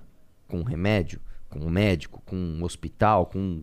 Não, eles resolveram gastar com Educação, propaganda pra eles. É isso. É, a- o resumo da ópera é esse: os deputados federais escolheram triplicar o valor do fundão eleitoral. Eu quero lembrar, ó, eu, por exemplo, eu nunca usei fundão nas minhas eleições Eu porque por, por convicção. Eu tinha mais de um milhão de reais pra usar em 2018, não usei. Eu tinha muito mais do que isso pra usar em 2020, eu não usei. Eu não uso por convicção. E além disso, né? O que É. acontece quando você não usa? Volta? Depende. No meu caso, por exemplo, eu como deputado, eu não uso, ele volta pro partido. Ele volta pro partido, mas é um gesto. Né? É muito cômodo eu falar, ah, não, eu sou contra o fundão, mas dá da minha parte aqui, da minha parte aqui. Uhum. Aí fica incoerente, né? Então Claro. você tem que mostrar coerência. Qual foi o valor Nem todo aprovado? mundo. mas- No, em 2018, me ofereceram um milhão. E eu falei, não. E em 2020 eu poderia ter muito mais. Eu nem sei, porque aí a gente já chegou no partido falando, ó, você sabe que a gente não usa, né? Tá, então beleza. E o que, que acontece? O Kim e o Partido Novo votaram contra o fundão. E os deputados bolsonaristas, eu vou falar o nome aqui, Carla Zambelli, Carlos Jordi, quem mais? A Bia Kisses, o Eduardo Bolsonaro, votaram a favor. Aí eles, não... Mas ele voltou sem saber. Não, votamos sem saber. Aí, meu irmão, o cara ganha 30 pau por mês. O pai do cara foi deputado 28 anos. O cara é deputado de terceiro mandato. Ele não sabe que você não vota LDO com fundão? Ele não sabe disso? Ah, faça-me um favor. E o que derruba essa tese por terra? O Flávio Bolsonaro, ele não é deputado, ele é senador. O senador, neste caso, ele ia votar. Passa na Câmara, então os deputados votam. Ó, passou, vai pro Senado. Então, pro Senado, vem o projeto assim, ó. Foi votado isso. É sim ou não? Da outra vez que aumentaram o fundão, o Flávio Bolsonaro votou sim. Ele falou: Puta, meu, foi mal, hein? Uh, eu sou contra o fundão, mas na hora lá eu errei o voto. Foi mal, foi mal. Beleza. Chegou a segunda vez pra ele. E aí? Votou a Errou de favor novo. Aí, que coincidência. Puta, o cara errou de novo, meu. Ele ganha 30 pau por mês, tem direito a 80, sei lá quantos assessores, tudo pago, tarará, tarará. Que mas na hora que a gente precisa, puta, foi mal, velho. Era pra votar não ali, meu dedo foi pro sim, cara. E tem gente passando pano. E aí, eu, as pessoas me acham muito agressivo. Isso é uma coisa até, aproveitar o teu, tua audiência de mulheres.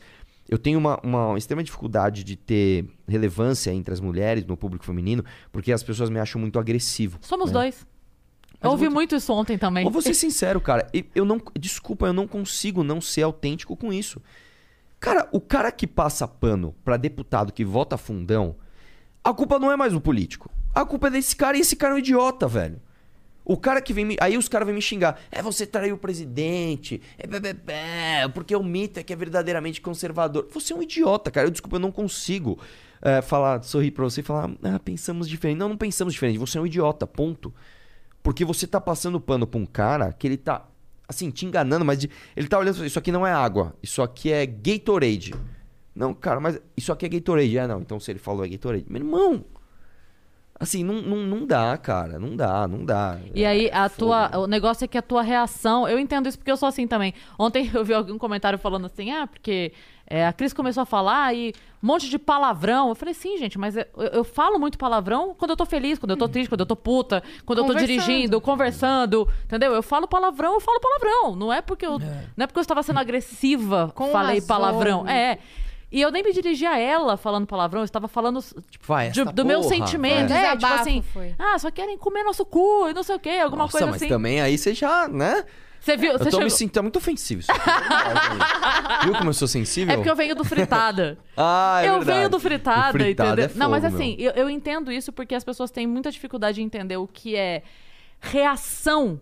De é- indignação. De indignação, sabe? Esta merda! É. Assim, do que eu virar pra você. Porque, vamos combinar, e você sabe muito bem disso, tem muitas coisas absurdas que são ditas com Vossa Excelência na frente. É lógico, pô. Né? Tem muita- Cara, eu posso vir aqui e te falar da maneira mais educada possível uma, uma atrocidade. Eu posso É chegar isso. aqui e falar, olha, veja, eu acredito que os alemães, né, pertencem a uma raça pura, ariana, de superioridade e tal. Eu tô sendo nazista, Tá cacete. maluco. Só Né? porque falou calmo, num tom tranquilo. Exatamente. E, e uma Tá coisa, certo. uma coisa engraçada, né? As pessoas me acham super agressivo e acham que eu sou um animal. E, mano, quem me conhece nos bastidores sabe, eu não sou isso.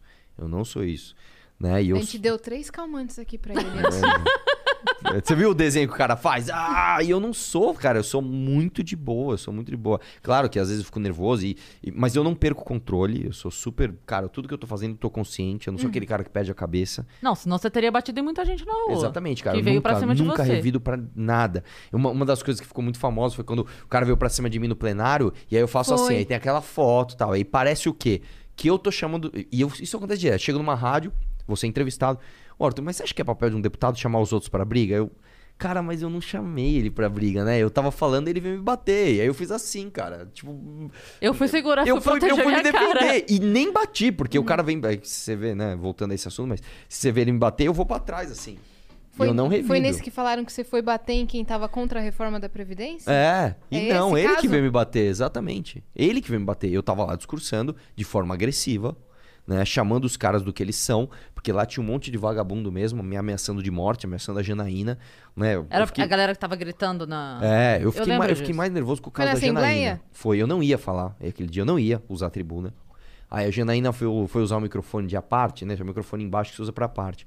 Aí quando ela começou a, a falar, aí eu tava na galeria ali atrás. Aí os caras, sua vagabunda, eu vou te matar. Eu falei, não, não, não. Aí não dá, aí não dá, aí não dá. Não dá pra gente ficar quieto. Como assim? A mulher tá falando, os caras vou te matar, sua vagabunda, sua nazista. Não, não, não. Aí eu subi lá, eu vi quem é que tava falando, marquei as pessoas. Fui lá e falei, você, ó, você mesmo de óculos. Eu aponto, cara. Eu falo. Você, você é um vagabundo, cara. Você é um vagabundo. Eu aponto pros caras e falo, vocês são um bando de vagabundos. Tá, tá, tá. Aí o cara não aguenta e vem me bater. Aí eu faço assim, mas. É, não. Tanto que, cara, nunca, nu- nu- nu- nunca briguei na rua, nada disso. Não teve nenhum caso desse, mas Nada. você fica atrelado a essa imagem, Exatamente. querendo ou não. E na verdade eu nem sou, meu. Sou mó, sou mó fofo, meu. É, good vibes, meu. Eu choro em filme, velho. Dá licença. Cortes do Vênus. Arthur É diz que chora em filmes. Eu choro muito, cara. Nossa. Depende do filme. Você gosta de cinema pra caramba, não gosta? Muito. Eu sou apaixonado também. E eu choro pra caralho. Eu, Eu sou também, chorona velho. muito. Meu, eu, Eu fui amo. assistir. Ó, uma vez eu fui assistir aquele filme, O Teoria de Tudo. Eu fui assistir no cinema. Que eu sou fã, sou muito fã do Stephen Hawking. Uhum. Cara, eu tava contando as horas pra lançarem o filme. Quando lançou, eu fui assistir. Eu não, não dava pra eu sair do cinema, cara. A hora que acendeu a luz, eu falei, vamos esperar um pouco. Porque eu tava em prantos, cara. Tipo, tava feio o negócio. O meu foi assim com aquele Nossa. Como Eu Era Antes de Você. Nossa, Nossa, esse também é de esse destruir. também. Eu meu. esperei todo mundo sair e Pra ir ainda assim, nossa. Eu E tava. comigo foi aquele O Menino do Pijama Listrado. É, esse Sim. aí é bom Nossa, também. esse daí é Excelente pra- filme. Esse é pra acabar com o coração. Ó, filme que eu É. choro assim. na- Até o Último Homem também. É, ah, esse aí eu não chorei, mas é bom, o Mas filme é é bom. bom. O- Oh, chegou aí. Chegou ó. a gente. Sabe um filme que, cara, eu choro. Pra mim. Esse aí, assim, começou o filme, eu já tô assim, né? A Vida é Bela. Ah, a Esse é é de- demais. A Vida é Bela é com o? Roberto Benini. Hum. Que ele vai. Ele é um Ganhou o judeu Oscar, italiano. Ganhou. Não, e essa história, essa história é engraçada, né? Como que eu conheci esse filme? É, eu tinha um professor que ele era super esquerdista. Mas na época a gente não falava isso, né? Ele, ele era e beleza. E aí ele falou: é um absurdo que o Roberto Benini tenha ganhado o Oscar de melhor filme estrangeiro, porque Central do Brasil é muito bom e tal. Aí eu, bom, vou assistir Central do Brasil. Eu tava na sétima série. Fui, fui assistir Central do Brasil, achei um lixo de filme. É uma, porca, é uma porcaria de filme. Tá? Com todo respeito a Fernanda, Monte, é, Fernanda Montenegro, Fernanda né? que é uma Montenegro. excelente atriz. Ela Cara, o menino gênia. trabalha muito mal. Assim, é tudo ruim naquele filme. O que, que você quer beber? Suco? Tem refri, vou tomar essa água aqui, tá suco. ótimo. É? Tem mais Não, coisas não. aqui. Aí eu, aí eu falei, ah, bom, agora eu vou assistir o A Vida é Bela, que deve ser um lixo, né? Já que o Central do Brasil era melhor, né? Uhum. E quando eu fui assistir A Vida é Bela, maluco. Imagina, meu, aí foi um. Nossa, foi um, um soco no estômago, porque meu, é muito forte o filme.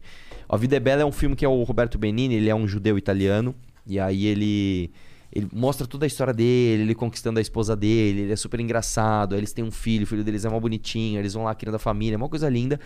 E aí, de repente, ele é mandado pra um campo de concentração com o filho. E aí separa, né? Vai a mulher pra um lado e ele e o filho pro outro. Nossa. Aí ele começa. Nossa, eu juro, só de falar desse filme Já tá embargando a voz já. é foda, tem é que foda, respirar é foda. fundo. É foda.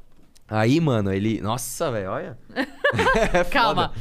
calma. Aí ele começa a mentir pro filho dele que aquilo é um jogo. Tipo, não, filho, isso aqui eu tô, que tô se indo eles jogar. aguentarem X tempo É, e você vai ganhar um ficarem... tanque. É. Nossa, olha, meu olho enche, enche quem de fica- lágrimas só de falar desse filme. Então ele, É ele não deixa o menino viver a experiência. É isso. E aí, quando tem barulho de tiro, de bomba, essas coisas, ele fala que é. É- é- são provas que estão acontecendo É, lá fora. Ó, sei agora lá. é a prova do esconde-esconde. Você tem que se esconder, você tem que ficar o dia inteiro escondido, hein? Aí o menino, ah, mas eu não quero ficar escondido. Você tem que ficar escondido, fica escondido. Só que ele, e- o Roberto Benini, ele é muito gênio, cara.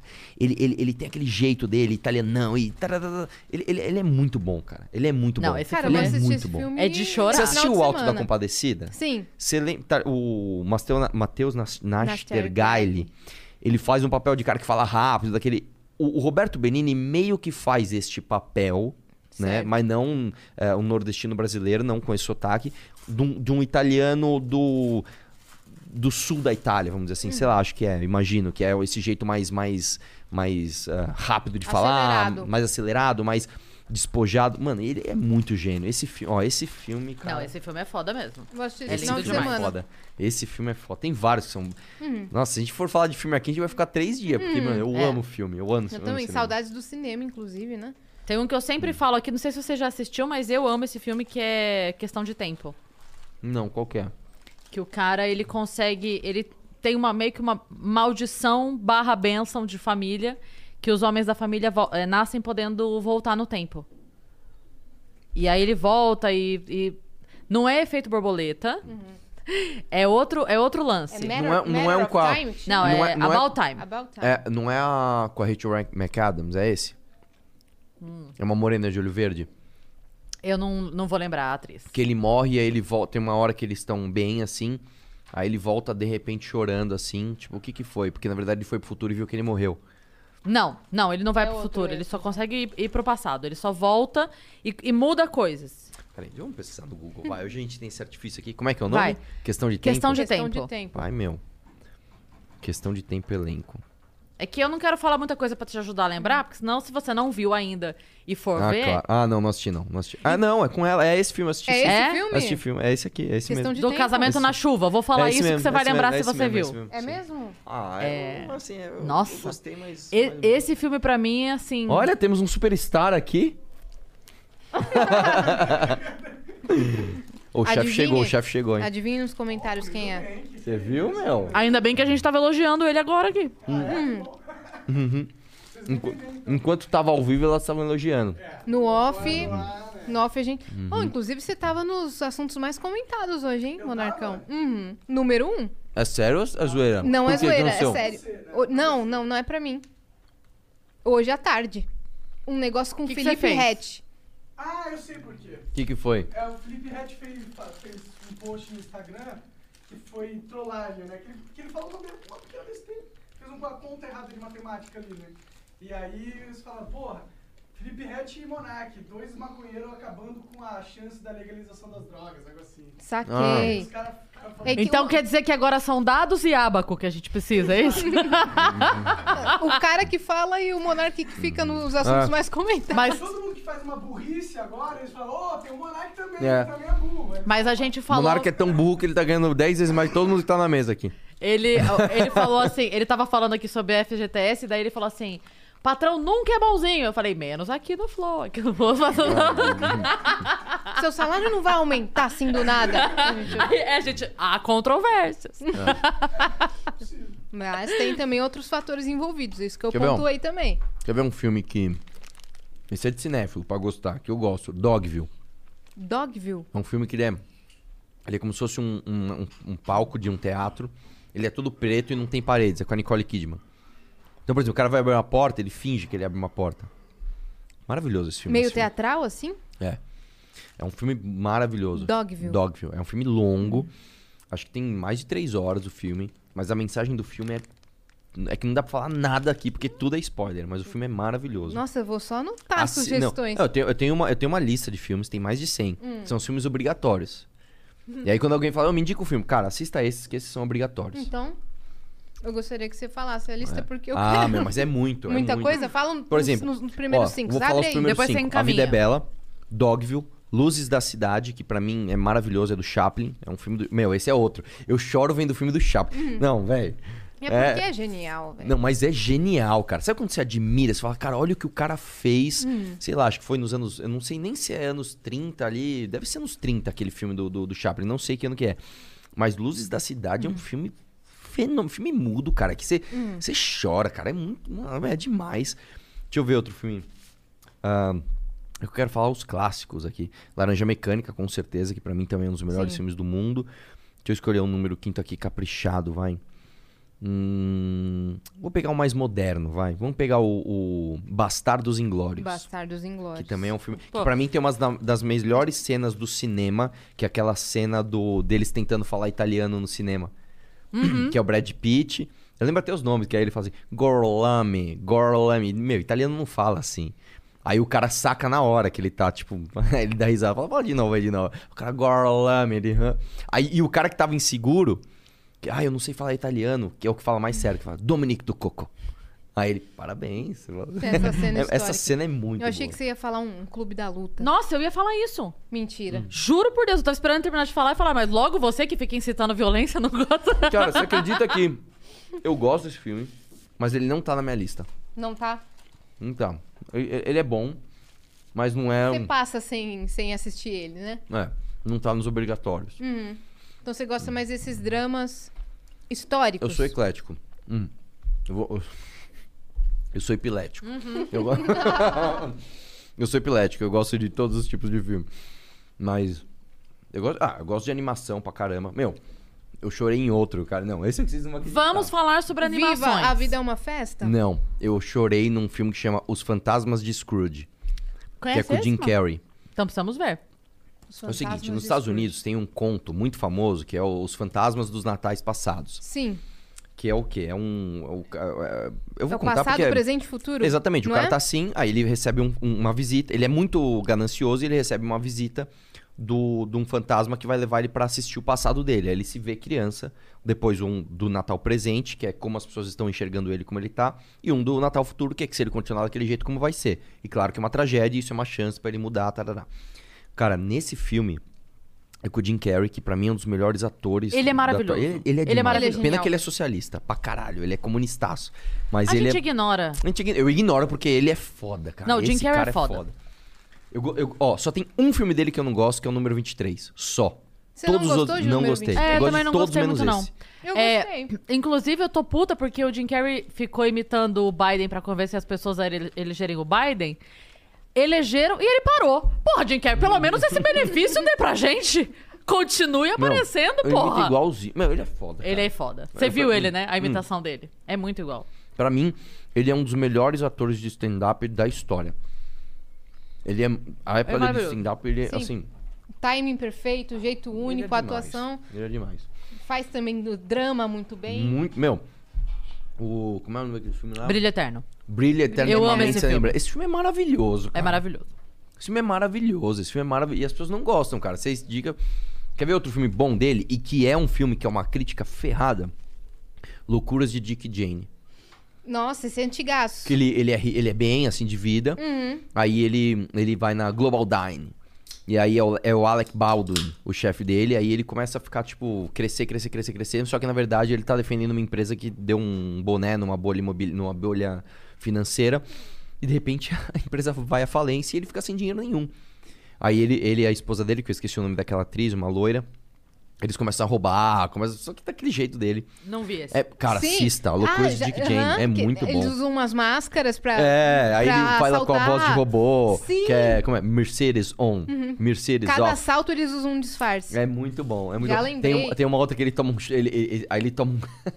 ele tá com os imigrantes espanhóis, ele toma um soco na boca, ele com a boca torta, Uhum. assim. Aí a mina dele vai pra ganhar dinheiro fazer experiência com. Com cosmético, fica toda inchada também. Cara, o filme ele é é ótimo. engraçado, inteligente, tipo, as atuações são perfeitas. Uhum. E eu vou falar uma coisa aqui que também já não vão gostar de mim, já, pra ser polêmico. Vai dar um corte isso aqui. São raros, são raríssimos os filmes brasileiros bons.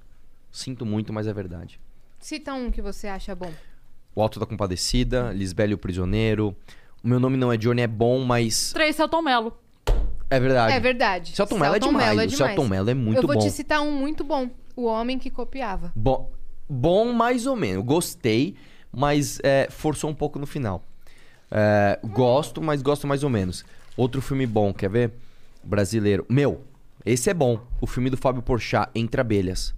Um baita filme. Entre um baita. Abelhas. Posso falar? O Fábio Porchat é demais, cara. É bom mesmo. Quando ele abre a boca e fala de política, ele só fala. Ele é tipo Jim Carrey. Ele fala de política, ele, ele, ele é uma- um desastre, mas ele é um baita, baita artista. Ele é um excelente roteirista, ele é um excelente Me lembra diretor, da ele é um excelente ator. do Entre Abelhas, porque eu acho que eu assisti. Aqui é assim, vai ter que dar spoiler.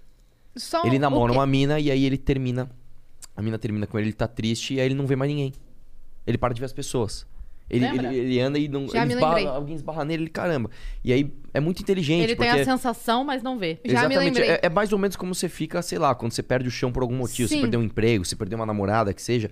Você não vê mais ninguém, só aquilo. Você só vê o problema. E, meu, e ele com aquele jeito dele. E eu não sei porque que esse filme não estourou. Porque esse filme é muito bom. É Hum. Você já viu um curta bom. dele que é, o- é Teste de Elenco? Não, Teste de Elenco, acho que é esse o nome. Não vi. Ai, eu não vou lembrar agora. Depois eu Teste pesquiso e te mando. É. É. Tem um muito bom que falam também que chama Estômago. Não gostei. Não é bom? Eu assisti de novo semana passada. não- É bom. Que lançou na Netflix É recentemente, né? Mas tem dois atores que trabalham muito bem, que é o principal, Uhum. que eu esqueci o nome dele. E o Babu, que o Babu é meu. O Babu é um mito. Outro Sim. filme que ele fez também, do Tim Maia. Maravilhoso. Maravilhoso. E aquele, é, o palhaço? É, é o Não Celton? É o. Celton. Não gostei. gostou? Hum. Mas esse filme Estômago, os atores em volta trabalham muito mal, cara. Hum. Assim, claramente. secundário. É, claramente eles estão eles estão encenando, tipo. E, e esse é um problema, ó. Tem um ator francês, eu esqueci o nome dele. É o que fez Doze Homens e Outro Segredo. Um ator francês alto, ele fez um filme bom que chama Irreversível. Hum. Eu esqueci o nome dele. Ele é apaixonado, se não me engano, ele é casado com uma brasileira, que ele fala português, ele é apaixonado pelo Brasil. E aí fala: Meu, você gosta muito do Brasil, o que você acha do cinema brasileiro? Um, um lixo. Por que, que é um lixo? E ele falou uma coisa que é muito verdade. Ele falou assim: o problema do cinema brasileiro é que os atores e diretores estudam muito teatro. Eles estão muito dentro do teatro e tão pouco na vida real. E é verdade, cara. Um filme pra ele ser bom tem que ser tipo Cidade de Deus. Tem que ser... Nesse aspecto, se eu fosse diretor de cinema, eu seria mais Woody Allen, sabe? Tipo, meu irmão, ó, a cena é o seguinte: você tá brava com ela porque, sei lá, ela derrubou Coca-Cola em você. Vai lá. Que é minha cara fazer isso. Eu vivo derrubando coisa aqui nessa mesa. É, É isso. É que a preparação de elenco pra esse tipo de filme é totalmente diferente. Mexe com o psicológico. Exatamente. Fátima Toledo, preparadora Exatamente, do, exatamente. do elenco, entendeu? Então- Tropa de Elite, Ba- É, esse filme é maravilhoso também. entendeu? O 2 eu não gostei muito, mas o 1 um é maravilhoso. Que mais de filme brasileiro tem? É. Cidade de Deus que eu falei, que mais que, que, tem? que eu ia falar? Cara, ah, da Regina Casé, desculpa. Não, não, minha vai lá, vai lá, vai lá. Um a que horas dela. ela volta? Esse filme é bom. Esse filme é bom. Filme é bom também. Que horas ela volta, eu gosto também. É bom. Me irrito com aquela menina profundamente. Lógico, dá vontade de jogar a menina afogada eu sou na meio. piscina. Deixa eu te falar, eu sou meio Folgada. super nani. Eu sou meio super nani, sabe a, a, a babá doida lá? Eu tenho uma birra daquela menina sem fim. Entendo toda. Hashtag crítica social foda. Entendo tudo por trás. Mas aquela menina é insuportável. Mas posso falar? Por isso que o filme é inteligente. O filme não estereotipou é, uma menina toda virtuosa. E, tipo assim, tem, tem o. De novo, o casal tem o rico bom e o rico escroto, que é o marido e a mulher. O filho dela é legal pra caralho, É, é isso. né? Então, assim, não é tipo, o rico é mal, malvado e o pobre é legal. Não, não.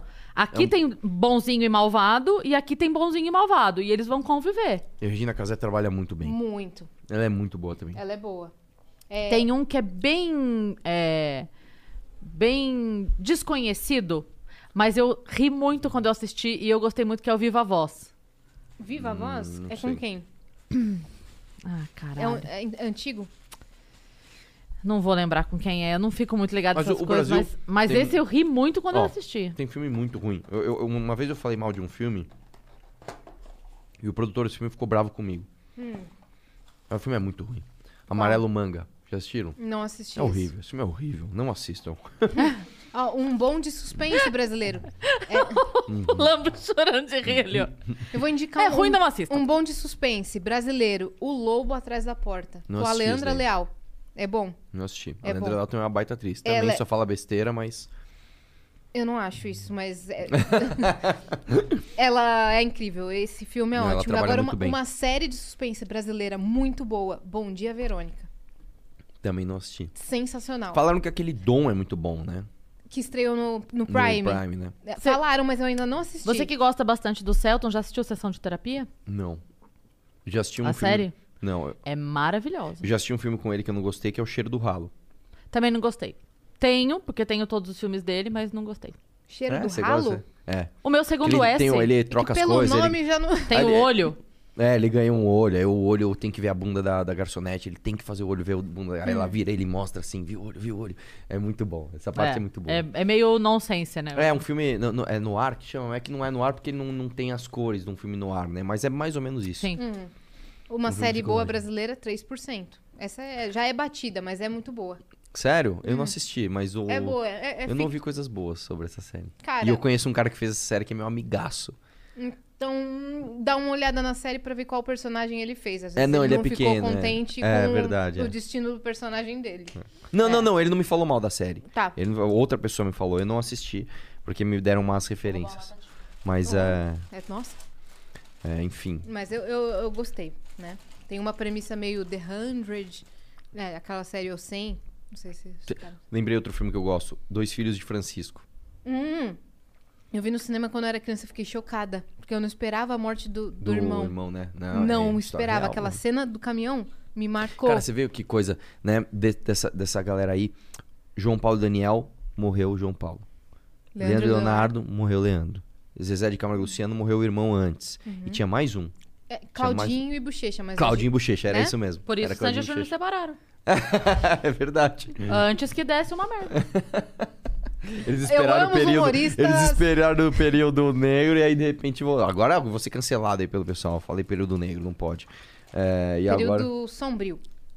Não, período negro mesmo, não tem essa de politicamente correto. É, então tá bom. Mas o. Ué, quando, quando, quando alguém fala assim, poxa, esqueci um negócio, me deu branco. Eles estão vendo os brancos? Hum. É uma brincadeira, calma, só uma brincadeira. Eu não vou fazer nada. O que, que eu ia te perguntar? Ê, Monark. É, cadê os dados? Cadê os Ele dados? passou aqui, Hum. levou. Caramba, a gente tava falando uma coisa e eu ia perguntar. Cinema, Ah, cinema brasileiro, assunto? 3%, série. Além de ver filme, o que, que você gosta de fazer no tempo que você não tem pra não fazer nada? Cara, eu sou muito. Eu sou extremamente viciado em esportes. É mesmo? Muito, mas muito, assim. Tipo, eu realmente acho que eu tenho. é, tanto que todo mundo que tá ao meu redor, meus amigos, namorada, tudo, todo mundo reclama a mesma coisa. É, eu não consigo sentar e curtir um final de semana se eu não fizer nada nesse sentido. Então, Assistir ou jogar? jogar. Não, não. Eu não, eu não Praticar. gosto de assistir. Eu não Ah, gosto de tá. assistir. Eu odeio assistir.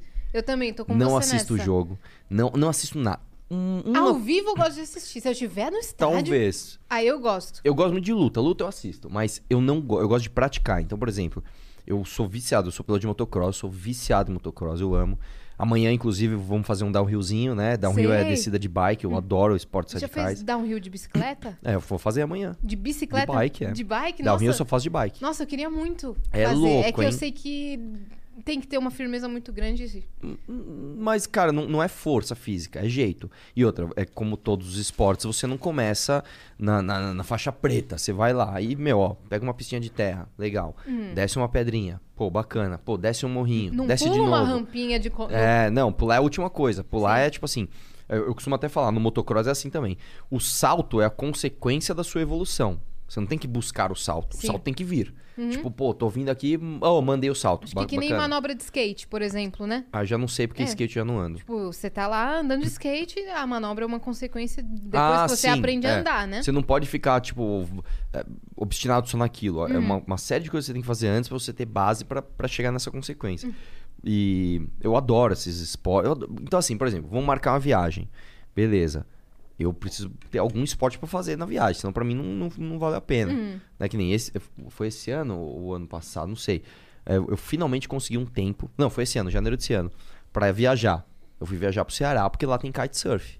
Aí, aí a viagem valeu a pena. Foi da hora? Demais. Kite é muito louco. Coitada da sua namorada, você vai Meu. pra Campos do Jordão e vai pro Tarundu. Eu sou assim, cara. Eu- eu- as pessoas reclamam, cara. Flávio tipo, conhece o Tarundu? É o parque lá O de parque. Campos. Tem um- Não, não Um parque de brinquedos radicais, É, vamos é dizer um assim. parque que tem em Campos do Jordão, inclusive vá, porque é muito legal, que ele só tem é, atividades diferentes. Então tem, tipo, é, hipismo, balonismo, arco e flecha, Nossa, patinação no gelo, é, tipo, Eu vi no TikTok, tem um tudo- tobogã gigante, assim, Tem. que você desce com tudo e cai nas bolas, assim. É, Nossa, eu quero. aque- Eu quero aqueles, isso aí. tipo, cordas em árvores, assim, pra você Nossa, que louco. andar. tipo, Arborismo. É. É, que, que daí você vai passando de uma pra outra e escorrega e não sei o quê. Tem tudo. É um parque. Da tem. hora. Eu vou lá ver. É muito nunca- legal. nunca vi.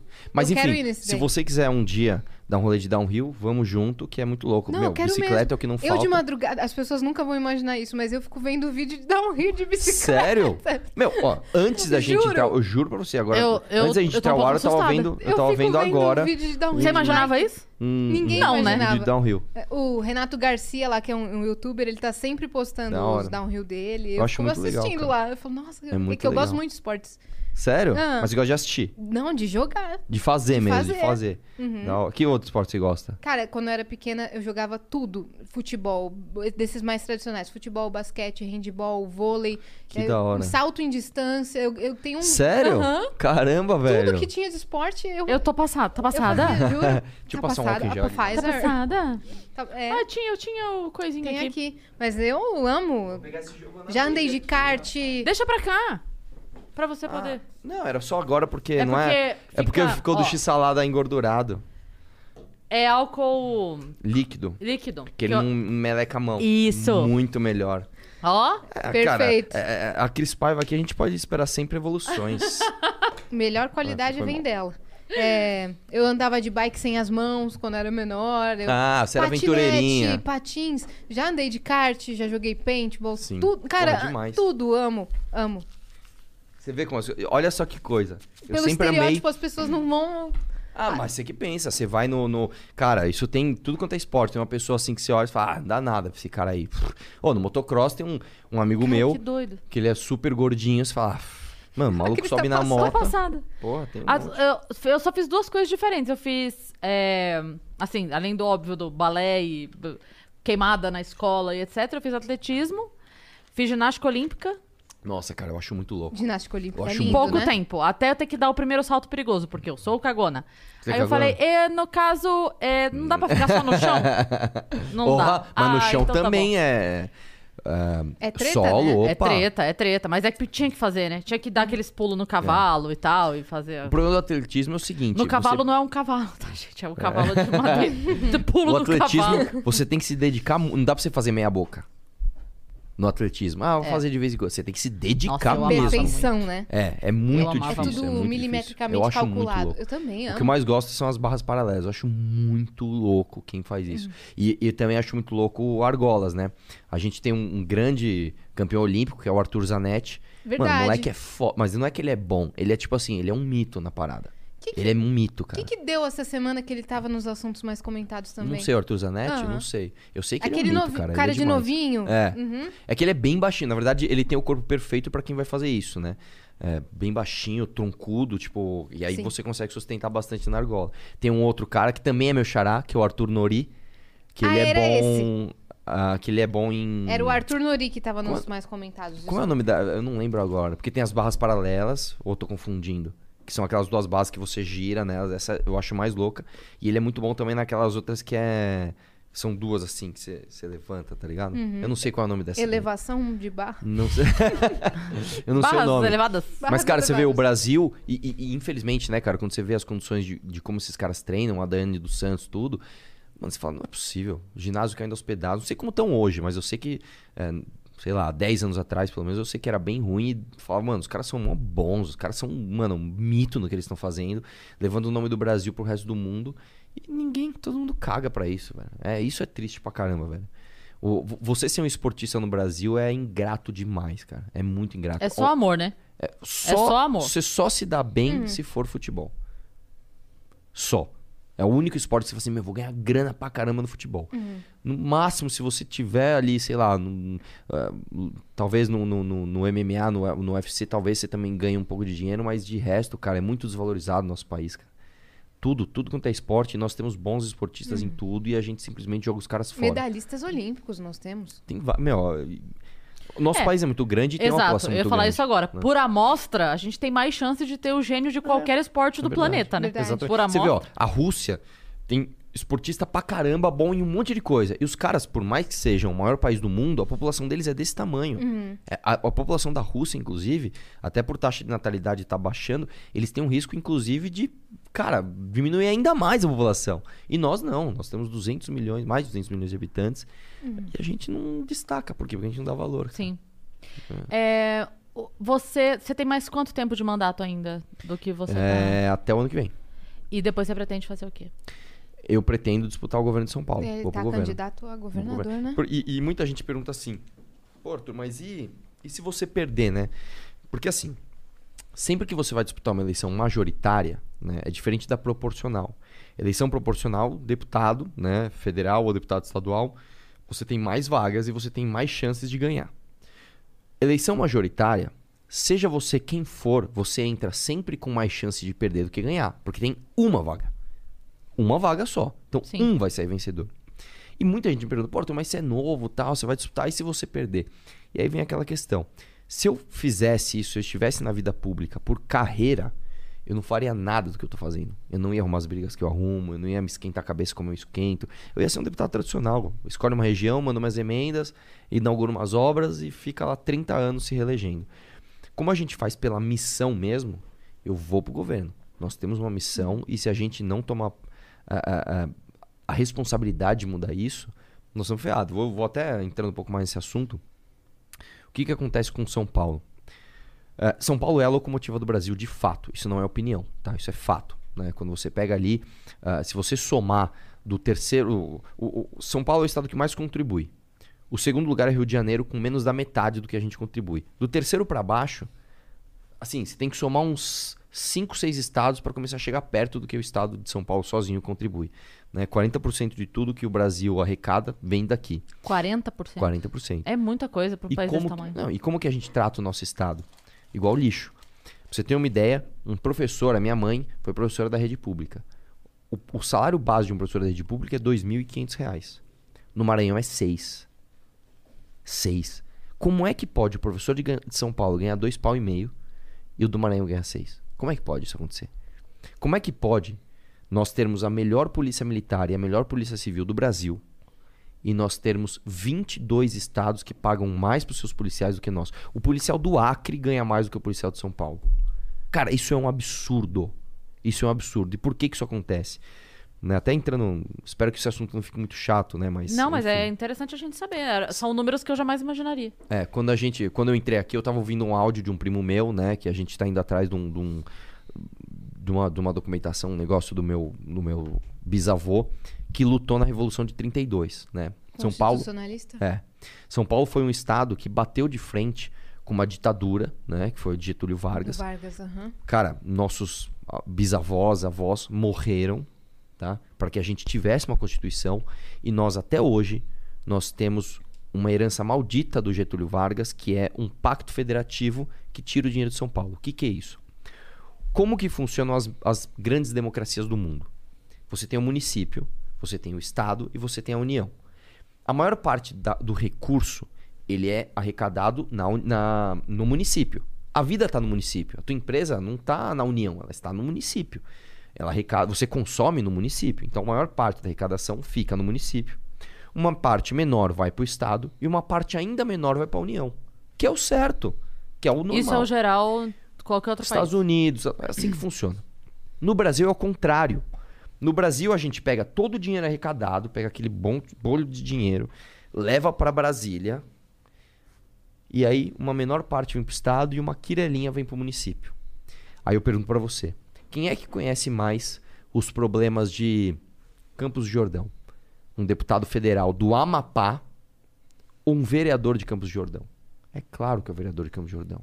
É claro que é o prefeito de Campos do Jordão. É claro que é o cidadão que está em Campos do Jordão. Por que, que então este este vereador, este prefeito tem que ficar pra resolver. pedindo emenda para deputado federal? Porque o orçamento está concentrado. Aí o dinheiro vai e ele volta. O que, que você acha que acontece no caminho? Não vai e não, não, não volta, né? Obviamente. Exatamente. Então a gente precisa rever o pacto federativo. A gente precisa fazer com que os recursos de São Paulo fiquem em São Paulo. E eu não tô falando que São Paulo, ah, então São Paulo quer, não quer ajudar mais ninguém. Claro que a gente quer, mas não com 90% dos nossos recursos. Porque isso cria um incentivo macabro. Você, se você é governador, por exemplo, do Maranhão, Maranhão é um estado deficitário. Se você é governador do Piauí, Piauí é um estado deficitário. Como é que você pode aumentar salário do servidor? Como que você pode fazer se você está dando prejuízo? Aí aqui em São Paulo teve aquela meia briga lá pra reforma da Previdência, pra gente fazer a lição de casa, pra gente tornar o, o Estado superavitário, pra gente ser um, um- um austero com o dinheiro público. E aí o Flávio Dino do PCdoB tá. Fica aí, trouxa, economizando. Vai, aumenta aí, aumenta aí o, o salário dos meus fiscais aí pra, pra. Gente, a gente vai continuar fazendo isso? Vamos ficar quieto? E aí, uma coisa que me deixa indignado é que é, é, você vê, né? E tudo isso começou com o FGTS, e aí você vai estudando e vai vendo que absurdo que é o Brasil. Você foi entrando né, Meu. no buraco, né? Aí olha só que coisa. Os nossos deputados federais, que em tese tem que defender o Estado, principalmente os senadores, né? Cara, eles não defendem. Eles não fazem isso. Eles simplesmente ficam quietos em relação. Cara, como assim? E a gente vai ficar assim até quando? Então, em 22, por que, que eu tô falando isso? A gente tem uma missão. A minha missão é disputar o governo, fazer uma bancada de federais comprometidas com essa causa, uma bancada de estaduais comprometida com essa causa e quem sabe um senador. Porque não adianta mais ter um Arthur Duval, não adianta ter um Kim Kataguiri, não adianta ter um Rubinho Nunes na Câmara Municipal. Nós precisamos ter um time forte. Então eu tô indo pela missão. Indo pela missão. A, a candidatura do Datena é, é uma realidade? Olha, não eu sei. vi essa notícia. O Datena é o seguinte, o Datena é um cara que ele sempre fala que vai Ele- e não vai. Exatamente, ele já ameaçou outras vezes, É. né? É porque E- seu e- nome estava aliado à candidatura dele na notícia. É, eu então, li. eu, eu gosto do Datena pessoalmente. Ele também gosta de mim, eu não sei porquê, a gente nunca, nunca se falou. Eu encontrei com ele uma vez, ele tava comendo um lanche na Bandeirantes. Eu, ô, Datena, tudo bem? Como é? Prazer, tal, tal. Nunca mais falei com ele. E o Datena, assim, você vê como a gente, você vê como tá, né? A gente precisa tanto de uma terceira via que a gente tá cogitando Danilo Gentili, Datena, Luciano Almoedo, Luciano Huck, Moro, ah, Ciro Gomes. Estão aparecendo vários nomes porque, assim, alguém tem que salvar essa bagaça, velho. Nós não podemos cair nessa dicotomia PT-Bolsonaro. Não dá pra ficar nisso. Você acha que tem chance disso não? Alguma chance disso não acontecer ano que vem? Eu acho. Eu acho. como- vamos ser bem pragmático aqui. A verdade é uma só, tá? O Lula, o Lula, ele estava morto em 2019. Quando o Bolsonaro assumiu, o PT tinha acabado. Só que o Bolsonaro é tão ruim, ele é tão, tão escroto, tão, tão, tão desumano, tão, tão, tão merda, que ele reviveu o Lula. E o Lula já está no segundo turno. A verdade é essa, o Lula já, o Lula já está no segundo turno. Acontece que qualquer um que for pro segundo turno com o Lula ganha, menos o Bolsonaro. Então, o que, que é melhor pro Lula? É melhor pro Lula vá o Bolsonaro pro segundo Por turno. isso eles não pedem o impeachment. Exatamente. Um precisa do outro. Exatamente. Exatamente. E pro E Bolsonaro por, também. e por isso o Bolsonaro facilitou todo o processo de, de tirar a culpabilidade do Lula.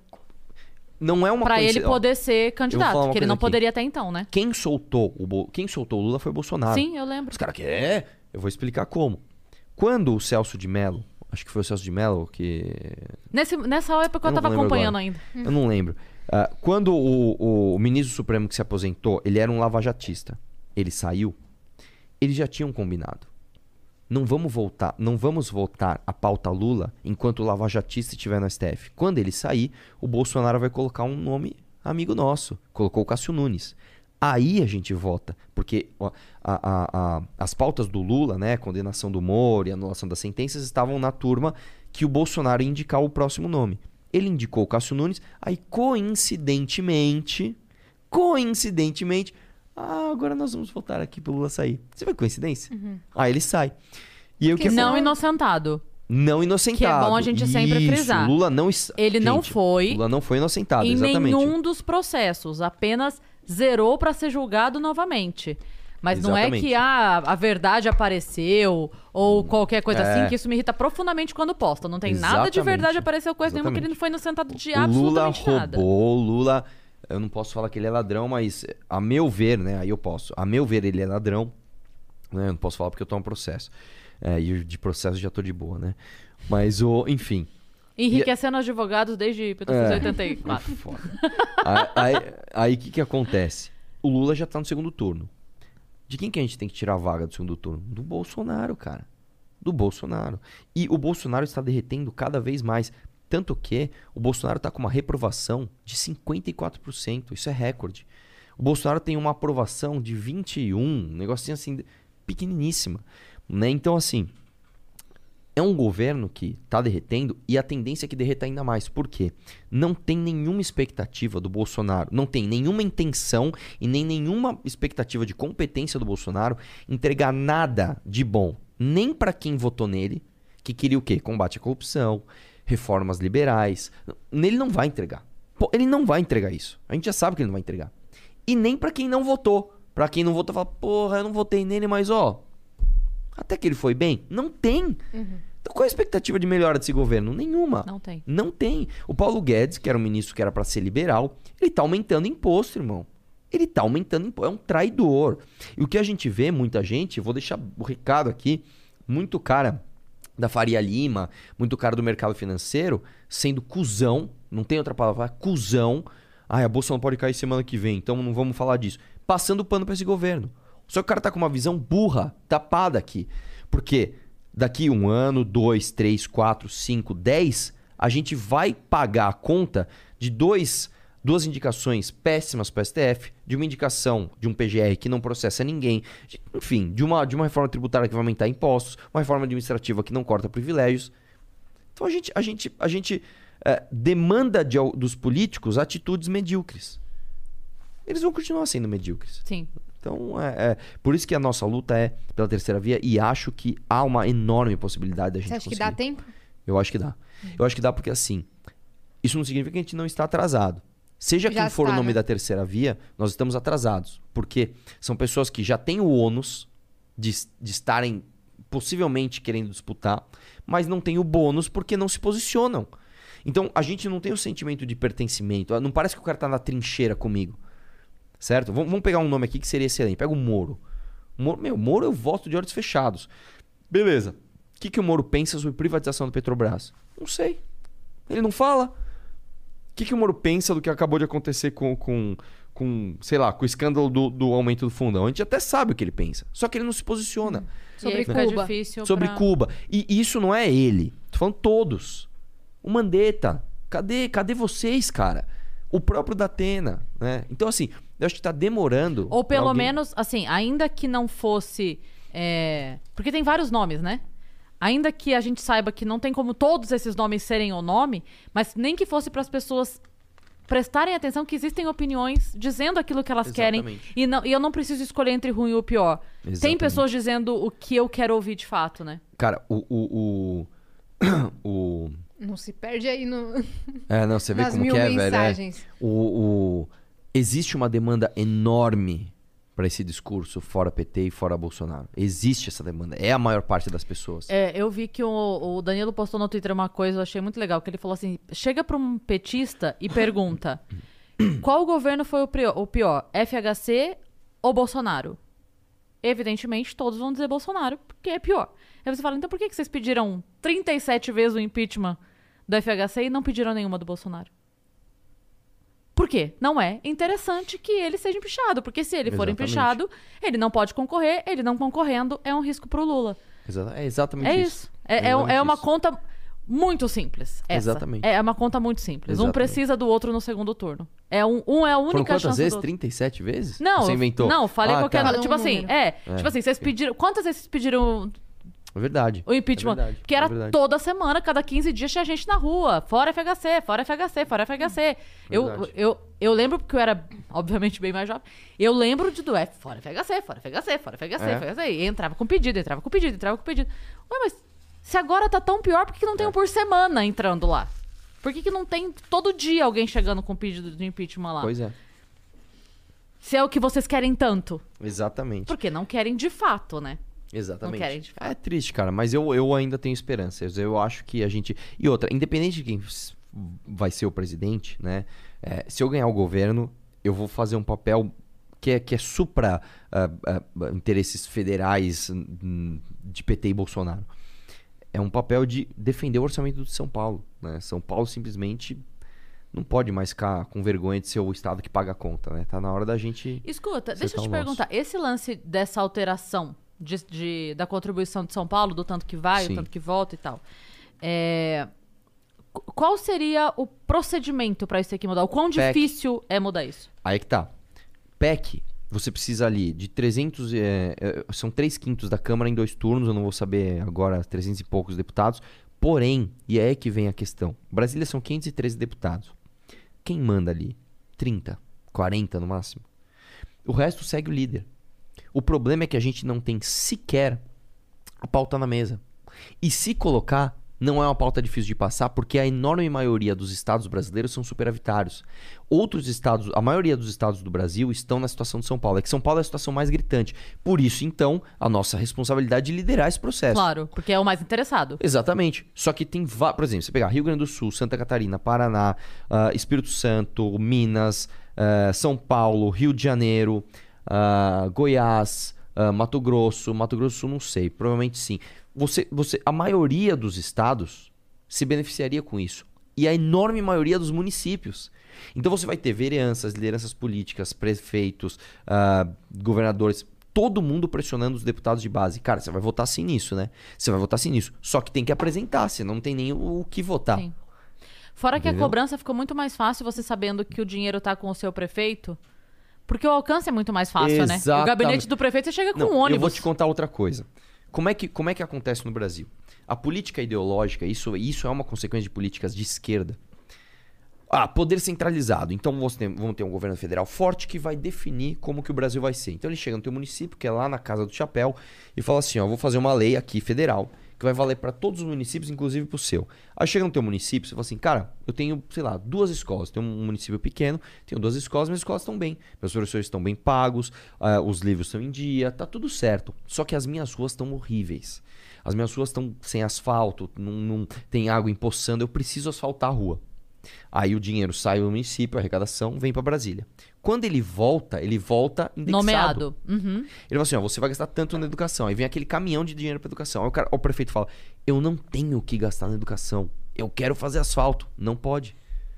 Então, você tá falando... Basicamente, você tá fazendo o seguinte. Você tá juntando deputados do Brasil inteiro, de- das mais diversas causas. Sei lá, deputado da causa animal, deputado da causa trans, deputado da causa ah, do- dos táxis. Você vai estar toda essa galera para que eles mandem no orçamento de todos os municípios do Brasil. Tem como isso dar certo? É claro que não. Aí o prefeito que tá na ponta, muitas vezes o prefeito, ele é competente, ele é bom no que ele faz. E ele não consegue fazer porque o dinheiro não chega. Ah, mas a gente paga um monte de imposto. Paga, só que o dinheiro vem errado. Aí você começa a criar jabuticabas brasileiras. Sei lá, vou dar um exemplo aqui. Tipo, sei lá, é, é, ronda escolar. Por que existe? Talvez para que, sei lá, uma parte do orçamento venha da educação. Aí você pode pôr... Você entende esse tipo de coisa? Então, assim, o Brasil é o país da jabuticaba. Por quê? Porque é refém de uma política ideológica. É refém de uma política de um idiota que um dia sentou e falou assim: acho que o Brasil tem que ser assim. E anotou num papel. Não foi viver. Não foi ver o que funciona no resto do mundo. E né? nunca Que- mais isso mudou, né? Exatamente, que no fundo, ser conservador é isso. Né? Eu me considero conservador. O que é ser conservador? É ser reacionário? Não. E, e isso é uma coisa muito, muito boa de definir, né? Quando você fala conservador, muita gente até torce o nariz. Hum, ser conservador nada mais é do que você ser antirrevolucionário. Então é o seguinte, nós não gostamos desse cenário. O que, que o revolucionário quer fazer? Derruba tudo e constrói outro. O que, que o conservador quer fazer? Não, peraí. Se a gente derrubar tudo, a gente não vai ter estúdio para gravar enquanto a gente está fazendo reforma. E outra, e se a gente cometer os mesmos erros? Então vamos aos poucos. A gente não gosta da cortina? Vamos trocar a cortina. Beleza, deu certo. Vamos trocar a iluminação. Deu certo. Vamos trocar a mesa. O conservador quer mudar aos poucos e vendo o que dá e o que não dá certo. Né? Ah, ah, e aí o que a gente vê hoje, né, infelizmente, é o Brasil refém de políticas ideológicas revolucionárias e a galera que era pra estar sendo conservadora não sabendo o que é ser conservador. Achando que ser conservador é. Eu sou contra aborto, contra eh, casamento gay e contra maconha. Então eu sou conservador. Não. Tem nada a ver, cara. Né? É triste ver o que, que, o que, que se tornou. Mas, enfim, a gente tenta comunicar, né? Uhum. Qual que é a, a sua perspectiva sobre o post lá da, da cirurgia do Bolsonaro que ele fez essa semana? Cara, na verdade, eu, eu fui muito criticado por isso, inclusive. Meu, te- meu nome ficou no Trends do Twitter. Eu vi. Porque é o seguinte, o que, que eu fiz? É, eu fiz o seguinte tweet de manhã. Imagina que o, o Bolsonaro foi internado. Imagina que uma pessoa pública chegasse e falasse, e aí eu pus as frases do Bolsonaro. E daí? É só uma dorzinha de barriga, para de ser maricas, não sou coveiro, tarará. Não é um absurdo? Pois foi exatamente o que o Bolsonaro fez. Beleza, deixei lá. Aí à tarde o Bolsonaro fez lá, é, estou aqui porque tomei a facada, não sei o que lá. E, mano, você pode falar o que você quiser, é ele politizando a facada. Ponto. Aí eu respondi com as frases dele. Eu pus as três frases que ele usou. Larga de ser maricas, para de frescura, alguma coisa assim. E daí, um negocinho. Nossa, O pessoal, de repente, ficou empático. De repente, criou empatia. Como você fala assim do meu presidente? Eu disse que eu falei, meu amigo, eu não tô falando isso do seu presidente, eu não tô desejando mal pra ele. Eu estou reproduzindo frases que ele mesmo usou quando o meu familiar morreu de Covid. Quando o meu amigo perdeu, e eu tenho um amigo que perdeu o pai e a mãe de Covid. Quando uma pessoa que eu conheço, que eu não vou revelar o nome, uma senhora de 80 e poucos anos, perdeu três filhos de uma vez. Sabe o que ele falou? Naquela semana. E daí? Eu não sou coveiro. Então, meu irmão, pega esse tweet, enrola e põe aonde você bem entender. Porque quando o teu presidente falou que queria tirar Dilma até com câncer, não sei se vocês lembram disso. O, o Bolsonaro falou: eu quero que ela saia daí com, com, com um infarte, com câncer que seja. Aí você não falou nada. Quando ele falou que o Fidel. Que o Fidel não, que o Pinochet matou pouco, você não falou nada. Quando ele falou que tinha fuzilar o FHC, você não falou nada. Agora, eu reproduzo, eu ponho um espelho nas frases dele, aí você reclama. Então você não tá reclamando comigo. Você tá reclamando com a imagem que tá no espelho, que é do teu presidente. Então a minha opinião nesse, nesse caso, eu vou ser sincero, cara, é, é, é bem forte. Tá? Eu não, eu não. É claro que eu não quero que ele morra nem nada disso. E por quê? Porque eu tenho dó dele? Não, porque eu quero ele muito bem para ele ser preso. Pra esse canalha ver a família dele afundar. Eu quero ver o Bolsonaro preso. Eu quero ver ele bem saudável, sofrendo todas as consequências do que ele fez. Né? Então, assim, é, não tem, não tem o que, não tem muito. ah, não, não, veja bem, né? Tem que, tem, não tem nada, não tem nada. O cara quando teu pai morreu, quando teu avô morreu, o cara foi falar que ele não era coveiro, que era frescura, você vai ficar chorando até quando? Aí você vai fazer o quê? Né? tem uma frase, o Nando Moura fala bastante isso e é, e é bem interessante. Não tem como você amar o bem se você não odiar o mal. Então é, é isso. É isso que eu penso. Sabe o que eu ia te perguntar? Mudando completamente de assunto. Como que você fez quando você começou a ganhar público na internet e aí lançou a candidatura pra transformar esse público, que era, sei lá, a maioria bem jovem, em voto? Mais real? do que isso, porque era, uma, era a maioria do Brasil todo. E Sim. o seu voto era local. Local. É, na verdade é o seguinte, é, me perguntam bastante isso. Eu não, não, não houve choque né, entre o Arthur do YouTube e o Arthur da eleição, porque eu já surgi é, mostrando pautas políticas, e uma coisa interessante é que eu nunca fui somente um contraditor. Né? Eu, não, eu não fui um sofista barato que, ah, vou te contra... vou, vou debater com você aqui. Você usa camiseta preta? Não, camiseta preta não é legal, é branca que é legal. Eu sempre, durante todo o crescimento do meu canal, eu sempre fiz vídeos propositivos e apontando o problema e falando, eu acho que a solução é assim. Ó, isso aqui tem um problema, a solução é essa. Ah, Eu acredito que a solução, o melhor caminho é esse. Então, foi natural para as pessoas entenderem que o Arthur militante do YouTube é o Arthur candidato, é a mesma pessoa, tanto que, que, que é mesmo. Eu não mudei nada do que eu sempre fui. Agora, é, uma coisa que os meus votos, e, e isso na verdade é uma boa notícia, que eles tendem a crescer, é que o meu público, ele realmente, eu tenho um público muito jovem. Então eu tenho um público de 13, ma- a, maior parte do meu canal, na verdade, hoje, é de 24 a 36 anos. É a maior parte. Só que eu tenho muito público de 13 a, sei lá, a 17. E essa galera dos 13 a 17, por mais que com 17 você já pode votar, brasileiro não tira título. 13 a 17 são Só números, é são 18. números é bem difícil, é, isso é né? exceção. Mas essa galera agora tá fazendo 18 anos. Que eu criei meu canal em 2015. Nós já estamos em 2021. Então, cada vez mais eu tenho o público votante maior. né? Isso, inclusive. Jovem é- adulto. Exatamente. Na prefeitura, cara, mas muita gente fala, cara, eu queria votar em você, mas não tinha idade. Isso, inclusive, é uma boa expectativa que eu tenho por uma votação expressiva ao governo, porque, número um, o público jovem tá podendo votar. Eles estão chegando na idade de votar. Número, e estão atentos a tirar o bendito título no, no prazo. Número dois, ah, a maior parte dos meus votos, na verdade, estão fora da capital de São Paulo, estão no interior. Que não puderam. Não puderam votar quando foi pra vereador ou prefeito. É. Agora, então, governador. Exatamente. Ex- A minha expectativa é de crescimento, né? Tem outra coisa também, mudando de assunto, né? Nas pesquisas, quando eu fui pra prefeitura, as pesquisas me davam 1%. 2 no máximo. Uma pesquisa que me deu muito, me deu 3. Eu lembro Então, disso. Eu perdi o voto útil. O cara fala, meu, eu até ia votar no Arthur, mas não tem a menor chance. Então vou em outro aqui. E eu a- lembro que você falava assim: deixa pra usar o voto útil no segundo turno. Exatamente. No primeiro Exatamente. tenta. Tenta eu fiz pelo 10%. menos. Então, assim, de 2%, 3% que me davam, ô, teve uma boca de urna que deu 4. Para, eu fiz 10. Agora eu tô saindo de 8, 7,5, 8. Então, poxa. É, eu tô, eu tô, cara, eu tô muito animado. Bom, velho. se for Muito vezes animado. três de novo, né? É, você triplicar. Era, tre- era de 3, 4. Só- Você é, fez é, 10, é, é, você tá é. saindo de 8, você vai. É. Não, é, eu acho que ainda é maior, porque assim, como eu falei, meu público jovem tá chegando na urna agora e ah, Ampliou. a maior parte do meu público tá no interior.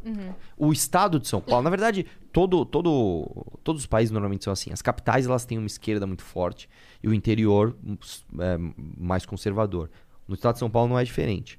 A capital tem uma esquerda muito forte, tanto que o Boulos foi muito bem, e o interior é mais conservador, né? Tanto que eh, o PT nunca ganhava nas, nas, nas cidades Ribeirão Preto, Araraquara, Rio Preto, não ganha, o PT não ganha ali. Apesar de que, agora com o Bolsonaro, que ele é um tremendo de um lixo, até essas cidades estão começando a olhar um pouco mais pro Lula, né? E pra esquerda como um todo. Mas, de qualquer forma, eu acho que ainda é um potencial voto que eu vou ter. Então, sei lá, tô animadão, meu. Tô. É, tô você tem o lance que a gente tava falando há 10 minutos, que a gente tava falando de pessoas que, sendo uma opção, não se posicionam. Você, pelo contrário, você se posiciona É, o tempo todo sobre tudo. E então as pessoas sabem o que você pensa sobre absolutamente Eu tudo. me posiciono sobre tudo. Cara, até Big Bro, até o negócio lá Eu do, do maluco lá que bateu na menina, como é o nome dele mesmo? O DJ, DJ Ives lá. Sei. Fiz um vídeo, foi bem até o vídeo, né? Tipo, e, e isso é uma coisa engraçada. Ó, outra coisa também. Muita. Eu recebi muito comentário de mulher falando: Nossa, Arthur, eu achei que você era mó machista. E aí você me defendeu. Eu falei, porra. Mas da onde tiraram Não, isso? cara, eu não sei. Eu não sei. Talvez do meu jeito de debater. Uhum. Sei lá, a- a- as pessoas esperavam que eu fosse defender esse DJ Ives, cara. Pelo amor de Deus, né, cara? Então, você vê como é, é, existem efeitos colaterais do seu crescimento que são incontroláveis, né? Um- Sim. o meu crescimento na rede muitas vezes traz uma impressão de que eu sou completamente diferente às vezes do que eu sou de verdade. Sim. E também porque tem muito cara passando pano, né? Falando, não, tem que ouvir a outro Não, lado da história. Dema- O que isso foi demais. Não, o nada que eu mais ouço, justifica a violência, Cara, velho. Nada que ele falar, nada, Nada, que aconteceu. não, o que eu mais ouço é o seguinte: Olha, olha, não é certo. Mas também você viu o que ela fez, mas Ô, velho, para, mano. Não, não, não é não, não existe o mais, tá ligado? Tipo, é, é, Qualquer coisa que venha depois desse mais nessa frase É, já cara, tá não errado. tem, Já tá assim, errado. ó, coisa. Não vou dizer que é certo bater em mulher, mas também a mina fica. Fa... Porra, velho. Nossa, é a mesma coisa, aí a gente cai naquele clichê. Olha, não é certo estuprar, né? Mas também, você viu a saia que ela tava? Também tava provo... tava querendo, hein? Só, mano. Que isso, bro? É. Que, que, que país você. Que mundo você vive, cara? Então, é foda, meu. É. E isso, na verdade, é reflexo de um, de um povo muito pouco educado, né? No começo da live você falou do Enem, né? Cara, nossos níveis de educação são baixíssimos. E aí tem ó, o lado professora, que a sua mãe também. É. Ela foi, né? Biologia, tempo. Ela né? já se aposentou? Já. É, eu vivi, já, já falei disso no, no podcast da M quando eu fui. Eu lembro de viver isso, porque eu peguei. é, eu dei aula há 10 anos, então eu Do peguei quê? De português? de primeira a quarta série, que agora é ano, mas é Ah, o então ensino você é- Você é fundamental. pedagoga. Sou, sou pedagoga formada. Mas assim, é, quando, quando eu dei aula, eu lembro de ter passado por algumas transformações, porque foi ali entre o ano de 2002 que eu entrei, porque o ano de 2000 eu me formei, 2000 eu fiquei como auxiliar, 2001 2002. 2002 eu entrei, eu, eu passei no concurso professora mesmo, é, municipal de Sorocaba. Então eu peguei de 2002 até 2011 eu fiquei dando aula. E eu lembro de ter passado por esse momento por uma. É, é, é ridículo isso, mas assim. A mesma coisa que fizeram com a tal da. da é, é, mais gente chegou no, no- Como fala? Quando sai da, da linha da pobreza e passa pra. Classe média? Pra classe média, tipo assim, mais gente chegou na classe média.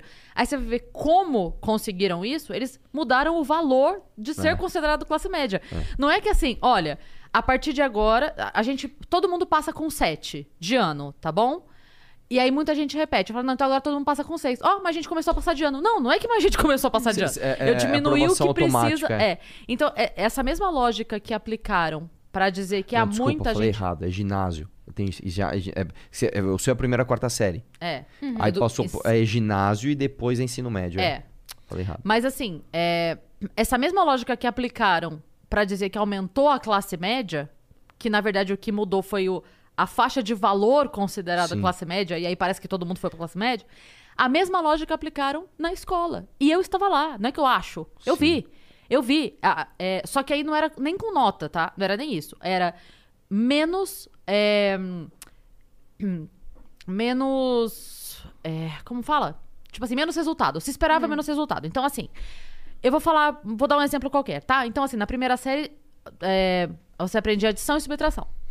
Na segunda série, é adição e subtração com dezena, com centena, bababá, e começava. Não, era isso mesmo. Aí na terceira série entrava Multiplicação multiplicação, e na quarta série, Divisão. divisão. Tá bom? O que que faz? Aí, na primeira série, se não é, a- aprendeu as, a- as operações básicas de adição e subtração, você não tem como seguir Sub- daí. Aí fala, não, não. Vai. Não, Segue preci- e- não precisa estar sabendo tudo. Eu sei, fizeram tipo a sua professora de biologia, né? Aí.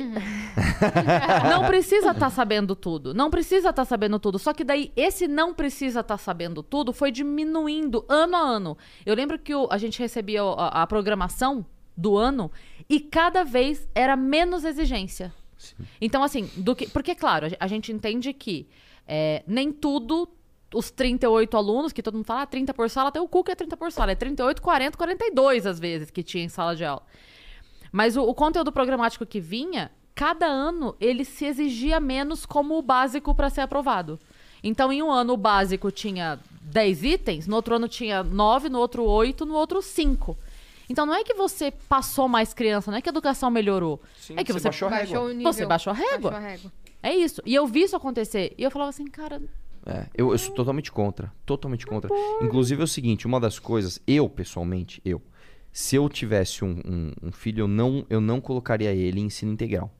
Tá? Porque eu, eu acredito que é, é, é mais saudável para ele brincar, fazer outras coisas, do que ficar na escola o dia inteiro. A não ser, é claro, que se tivesse uma escola de ensino integral que fosse boa. Mas, como política de, de de educação pública, é muito interessante você ampliar as escolas de ensino inte- integral. Por quê? Primeiro, normalmente os pais trabalham muito e não têm tempo para supervisionarem a brincadeira do filho. Então é melhor que ele esteja na escola, ainda que brincando. Esse é o primeiro ponto. Segundo ponto, para aqueles alunos, e esse foi um programa que eu apresentei para a prefeitura, que ah, tem alguma dificuldade, você dá um bônus de permitir uma edu- educação física, uma atividade extracurricular, se complementar com aulas de reforço. Então, por exemplo, você tem dificuldade em matemática. Você fez lá, ah, ah, sei lá, você estuda de manhã. Estudou de manhã, beleza. À tarde você vai ficar na escola. Você paga uma horinha de reforço de matemática, você tem duas horas de jogar futebol. Olha que interessante. E uma coisa que a gente poderia fazer, que não se faz no Brasil, é trazer. ah, ah, São Paulo é o maior centro financeiro do Brasil. Trazer essa galera para ensinar a criança a ganhar dinheiro. Quando você ensina coisas práticas, a criança tem uma capacidade de aprendizado com certeza. infinitamente maior do que coisas teóricas. É claro que um complementa o outro, mas na escola, a grade do MEC ela é muito teórica. Você aprende logaritmo.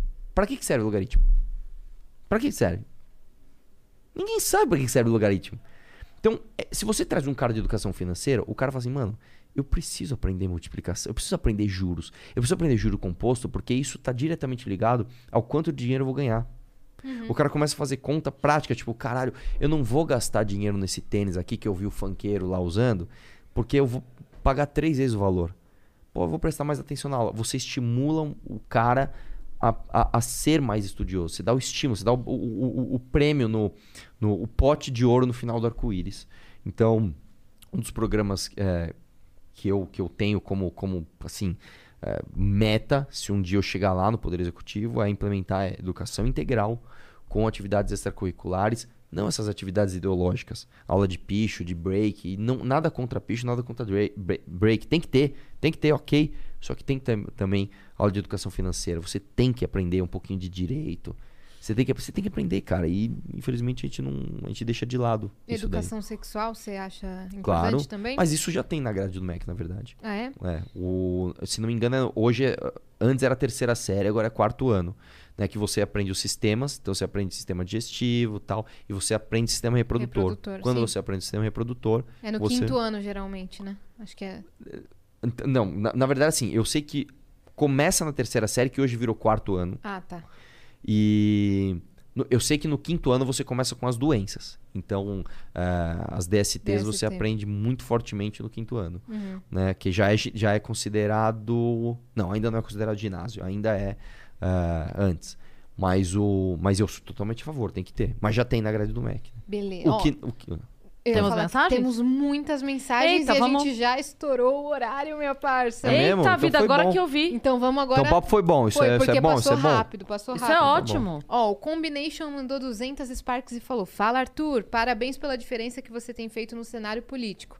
Por favor, seja presidente um dia. Opa. Comenta sobre a volta do Eduardo Cunha no cenário político e suas expectativas como governador de São Paulo. Na verdade, o próprio Abraços. Eduardo Cunha pode comentar, porque se você abrir o Twitter, ele deve ter um tweet feito É, pra quem não 2006. sabe, essa brincadeira é o seguinte: tem uma, uma, uma galera de uma página maravilhosa chamada Corrupção Brasileira Memes, que o que, que eles fazem? Eles chamam o, o- o Eduardo de príncipe suíço e idolatram o Eduardo. E é incrível como o Eduardo Cunha ele tem um tweet antigo pra cada coisa que aconteceu hoje. Até coisa assim, É coisas da cultura pop. É, eu sei, eu acho maravilhoso. Tipo, sei lá, tem esse negócio do DJ Ives, tem algum tweet do Eduardo Bolsonaro, do, do, do Eduardo Eduardo Cunha, Cunha. falando, sei lá, ele agrediu a mulher, isso é imperdoável. Sabe, esses Aham, tweets assim? aham. Tem. Você Nunca gostei desse. DJ, sei lá, qualquer É. coisa assim, sabe?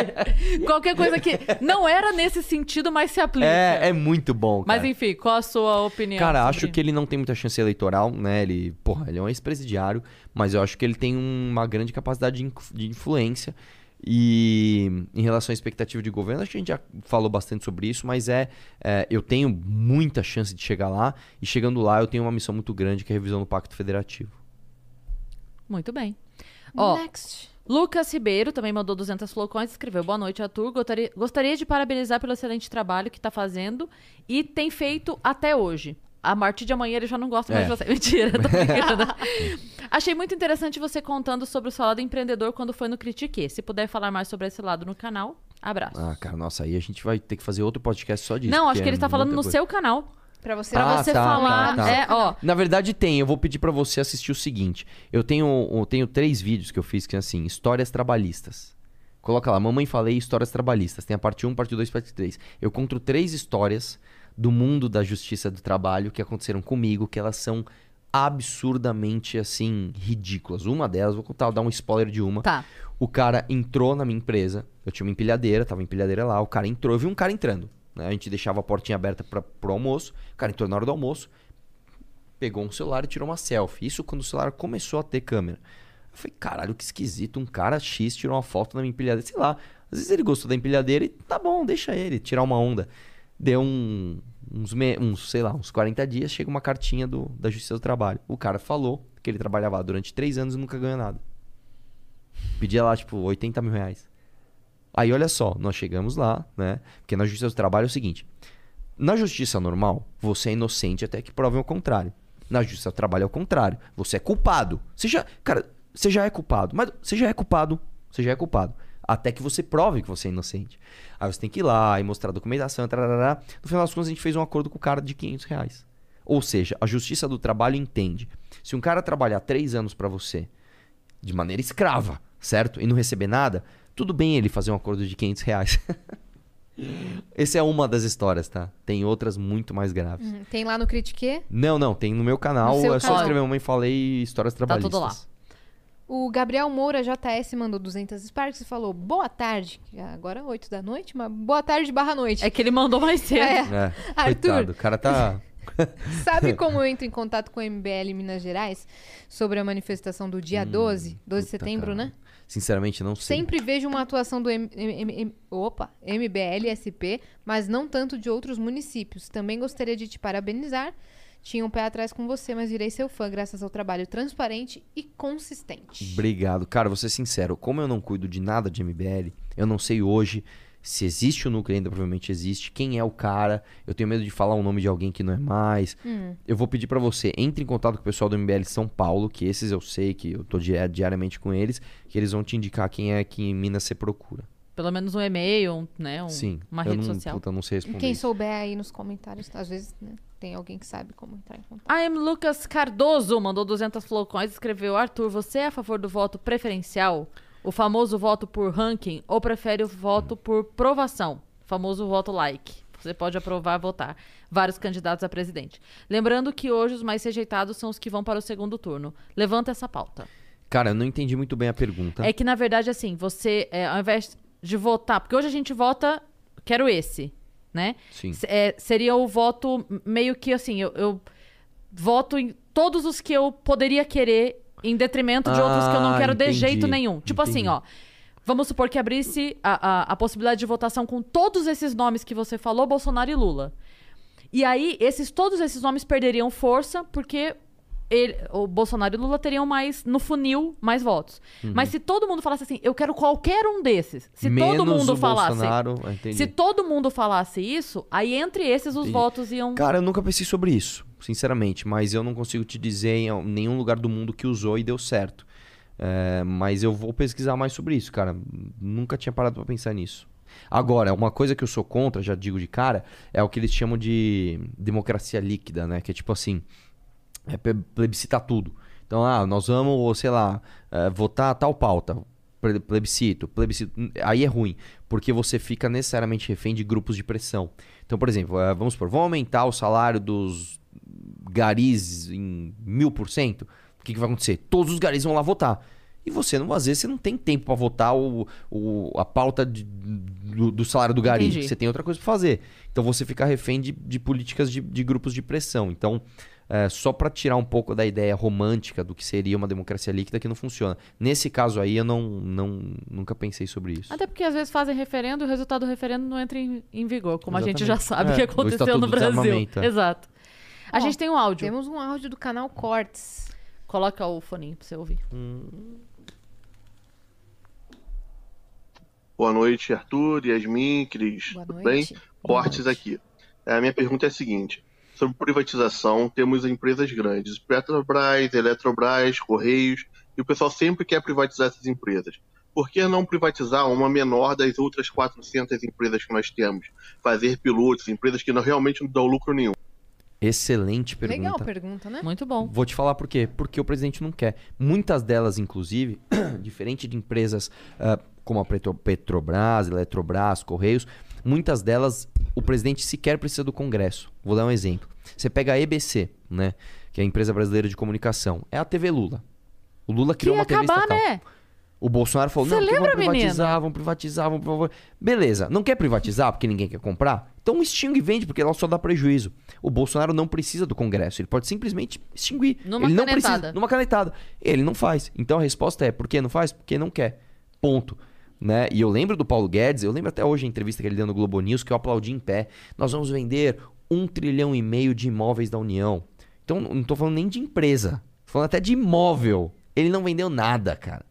Porque é um liberal de Taubaté. Ele é um, ele é um, é um, é ele é um muito bom. fake, né? Ele é um fake. Só nada contra Taubaté, tá? É por causa Não, da é referência da causa- grávida de é, Taubaté. Sim, sim, claro. Mas... Inclusive, amo, amo Taubaté, tive empresa lá por 13 anos. Não, eu entendi a referência, claro. Nem, ah, todo mundo já entendeu a piada com o tabaco, mas é que eu, era um assunto muito sério pra. Eu, Sim. eu fui pega de surpresa. Pelo meme. É, eu fui pega de surpresa pelo. Caí no meme. Tropecei e caí no meme.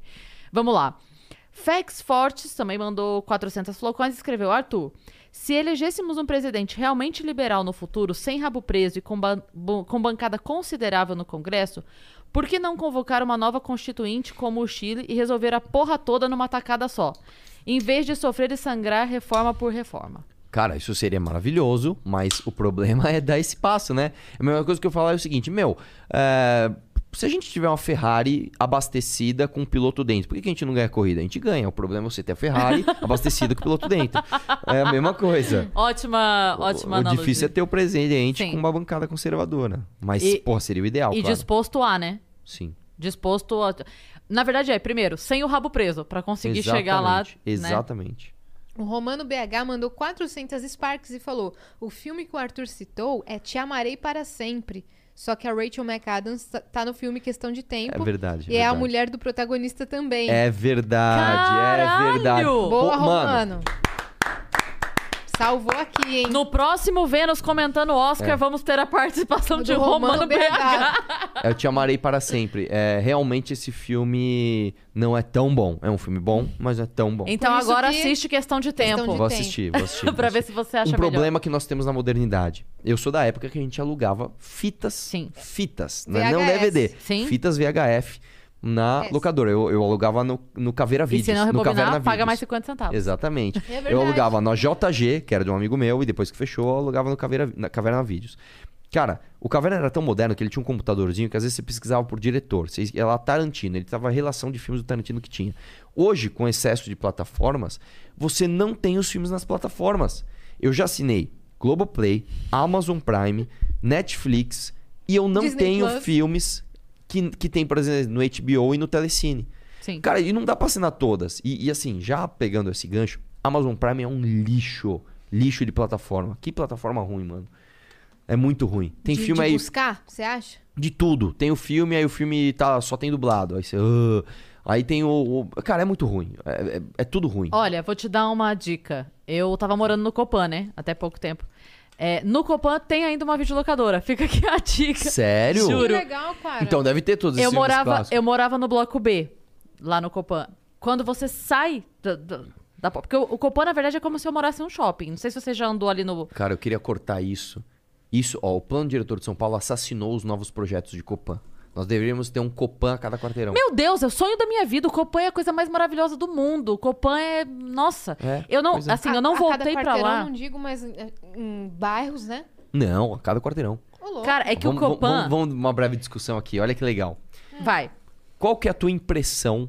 E assim, não, volta, não é tá debate, tá? não, Não, é não. debate, Ah, é não. de boa. Ah, desculpa, tia, uma Não, interrupting. lá, lá. interrupting, me- não É, pega bem com o Não, público Copan feminino. Interrupt. Na verdade, é. é, é viajante Interrupting você fez. Porque a gente tinha pergunta ainda, nessa mesma resposta. Ah, então calma, a gente já vai falar. Qual que é a tua impressão de uma cidade muito adensada? Bom ou ruim? O que é Muita adensado? gente. De- muita gente? Boa, porque eu vivo aqui minha vida toda. É bom. Adensar uma cidade é bom. Você cria, quanto mais pessoas você tem, menos espaço, você tem mais demanda para serviço. Portanto, você vai ter mais oferta. Portanto, você vai ter, sem usar carro, acessibilidade a coisas Que é o que o Copan tem. que é o que o Copan tem, que é o que, por exemplo, o bairro do Morumbi não tem. Ó, o Copan, eu vou te Saquei. falar, a gente tinha. Tinha não, tem ainda. Eu não tenho mais porque eu não estou mais lá. Mas no Copan, no prédio, sem sair do meu prédio, ainda brincava, porque tinha uma pizzaria dentro do prédio. E eu ia de pijama às vezes lá. E aí a minha mãe falava assim: Mas você tá indo de pijama? Eu falava: A pizzaria tá no meu prédio. Eu estou de pijama ainda no perímetro minha casa. Eu Nossa, ainda tô na eu- minha eu casa. falar, Quintal. eu vou usar esse corte, eu tô falando sério, pra defender a revisão do plano diretor de Cara, São eu Paulo. amava ali. Então a gente tem, pra quem nunca visitou o Copan, que não é de São Paulo, sei que tem gente assistindo a gente até na Rússia, inclusive beijo. Beijo. É, cara. é, não entendi nada, mas é. Aí no Copan, assim, tem o- o- os apartamentos em cima, a parte de baixo é um shopping. Então a gente tem ali chaveiro, loja de roupa, loja de sapato, loja de bolsa, uma galeria de arte, a gente tem padaria, pizzaria, a gente tem uma loja de queijos. Era pra ter um cinema. A gente tem uma cachaçaria, era pra ter o cinema que depois virou Nossa. igreja. E depois desativaram, até a igreja tá desativada. É um puta espaço que eu falava assim, devia ser uma baita academia isso aqui. Com piscina, Pois é. tararará. Tá fechado até hoje lá. É, eu, eu tô lembrando das coisas que tem no Copan, tá? Tem dois, três restaurantes, cafeteria tem duas, três também. Tudo sem sair do... Sem, não, é, não é nem que eu não atravessei a rua, eu não fui pra calçada ainda. Eu tô falando tudo isso, eu sentei do para a calçada. vendo? Tá vendo? Ainda É. dentro do... Tem uma loja de chocolates dessas de, de, de rede lá dentro. Tem é, perfumaria de rede lá dentro. Flávio Bolsonaro gostou disso. É, é muito foda, muito foda. Eu amava aquilo lá. Muito e tinha até uma videolocadora. Na sa... Quando eu saía do meu elevador. Qual que era a pergunta do menino aí, coitado? que a Ai, nem- gente. Fala aí, lá. minha parça. É, Arthur, não acha que a Polícia Federal deveria ser independente e para Procurador-Geral da República deveria ser somente da lista tríplice? Sim. É muito simples essa, sim, né? sim, sim, muito boa. Não só a Polícia Federal deveria ser independente, como todas as polícias deveriam ter o ciclo completo de polícia, né? E aí você... Como se- assim? Vamos lá. Hoje no Brasil você divide as funções. Então a polícia militar é uma polícia preventiva. Tipo, cara, tem um ladrão na minha casa e ele vai me matar. Ele te matou? Não, então é polícia militar. Hum, puta, ele matou minha mãe e fugiu. Agora é polícia civil. Pra investigar e ir atrás do cara. Tá errado isso. Todas as polícias deveriam ter ciclo completo de polícia. Todas as polícias deveriam ser polícias investigativas, polícias ostensivas. Que é como é nos Estados Unidos. No- nos Estados Unidos a gente não vê aquela concorrência de, polícia, de polícias, tipo, ah, isso aqui é minha jurisdição. Hum, agora chegaram os estaduais. Hum, agora chegaram os federais. É isso. Os tiras. Os tiras. oh não, os tiras. Macacos me mordam. Exatamente, é isso, cara. Então Entendi. a gente devia ter isso aqui também. Foi direto na resposta. Quer que eu seja mais assim? Eu vou ser mais direto agora. Não, É porque- você pode falar o quanto você quiser. Não, pode falar quando você quiser, que é, tá bom. Vocês estão me tá bom. pra política, agora ficar reclamando? Que história é essa? É, Woman Interrupting. Vamos interrupting. P- Político interrupting. O que, que É. a Carola Lina mandou Arthur, aí? ela mandou 400 flocões e escreveu: Arthur, você acredita que ainda é possível pressionar o Amoedo para que ele se coloque novamente como uma terceira via? Que ele abriu mão, né? Ele Sim. postou lá. Se não, quais seriam, na sua opinião, alguns nomes que poderiam ser trabalhados? Estamos ficando em desespero. Abraços calorosos de Manaus para todos. Ai, Abraço Carol, eu também tô Manaus. com esse mesmo desespero, de, de amiga. o quê? Abraços De calorosos? Manaus para todos. Ah, de Manaus. Mas a, a frase anterior foi: estamos ficando em desespero. Ah, sim. É. Sim, dá pra pressionar o Moedo. Outros nomes, a meu ver, são bem restritos. Eu acho que a gente falaria em Danilo Gentili, a gente falaria em Moro e eu ainda acho que a gente falaria em Datena. Tem coisas, nos três tem ajustes para serem feitos, mas acho que sim, dá pra gente falar desses daí. O Mandetta talvez também, né? Mas tem que tem que falar. Agora, Ciro Gomes e Luciano Huck não.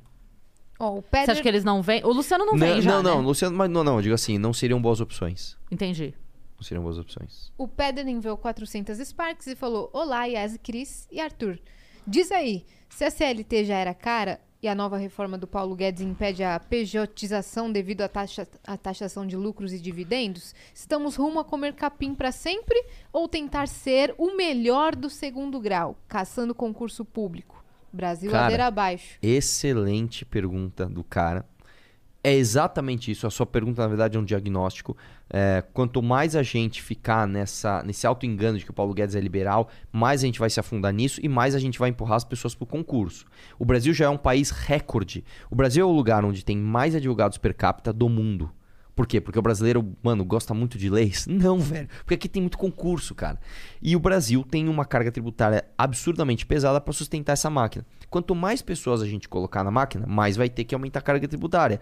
Ou seja, uma hora simplesmente não vai ter dinheiro e vai colapsar. É simples desse jeito. De repente, todo mundo vai ter direito. Só que não vai ter o dinheiro para você exercer o seu direito. É simples. Então é. Cara, sua pergunta é um diagnóstico. Foi cirúrgica a pergunta dele, né?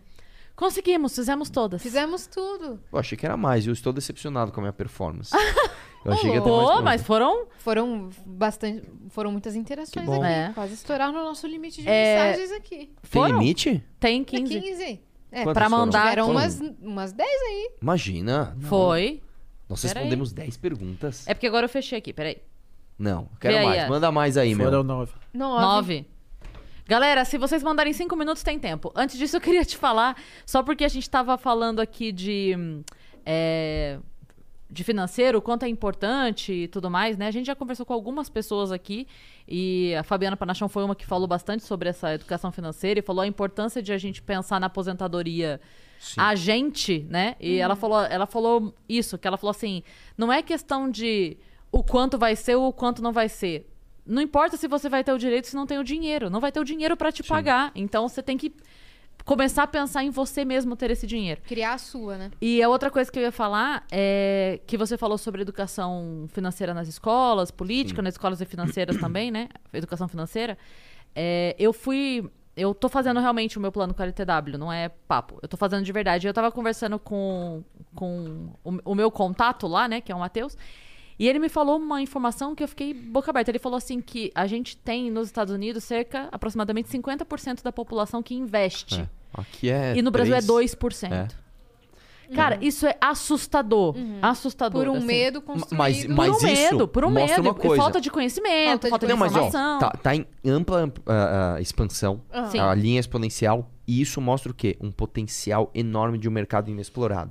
Vou aproveitar aqui, inclusive, para fazer o jabá do meu curso. O meu curso fala sobre isso, né? Ele te ensina a poupar e te ensina a investir para você multiplicar o dinheiro num mercado ainda mais inexplorado, que é o mercado de cripto. Né? Então, cara, você tem que aprender. E eu não sou o professor, porque eu não entendo, então eu vou aprender junto com os caras.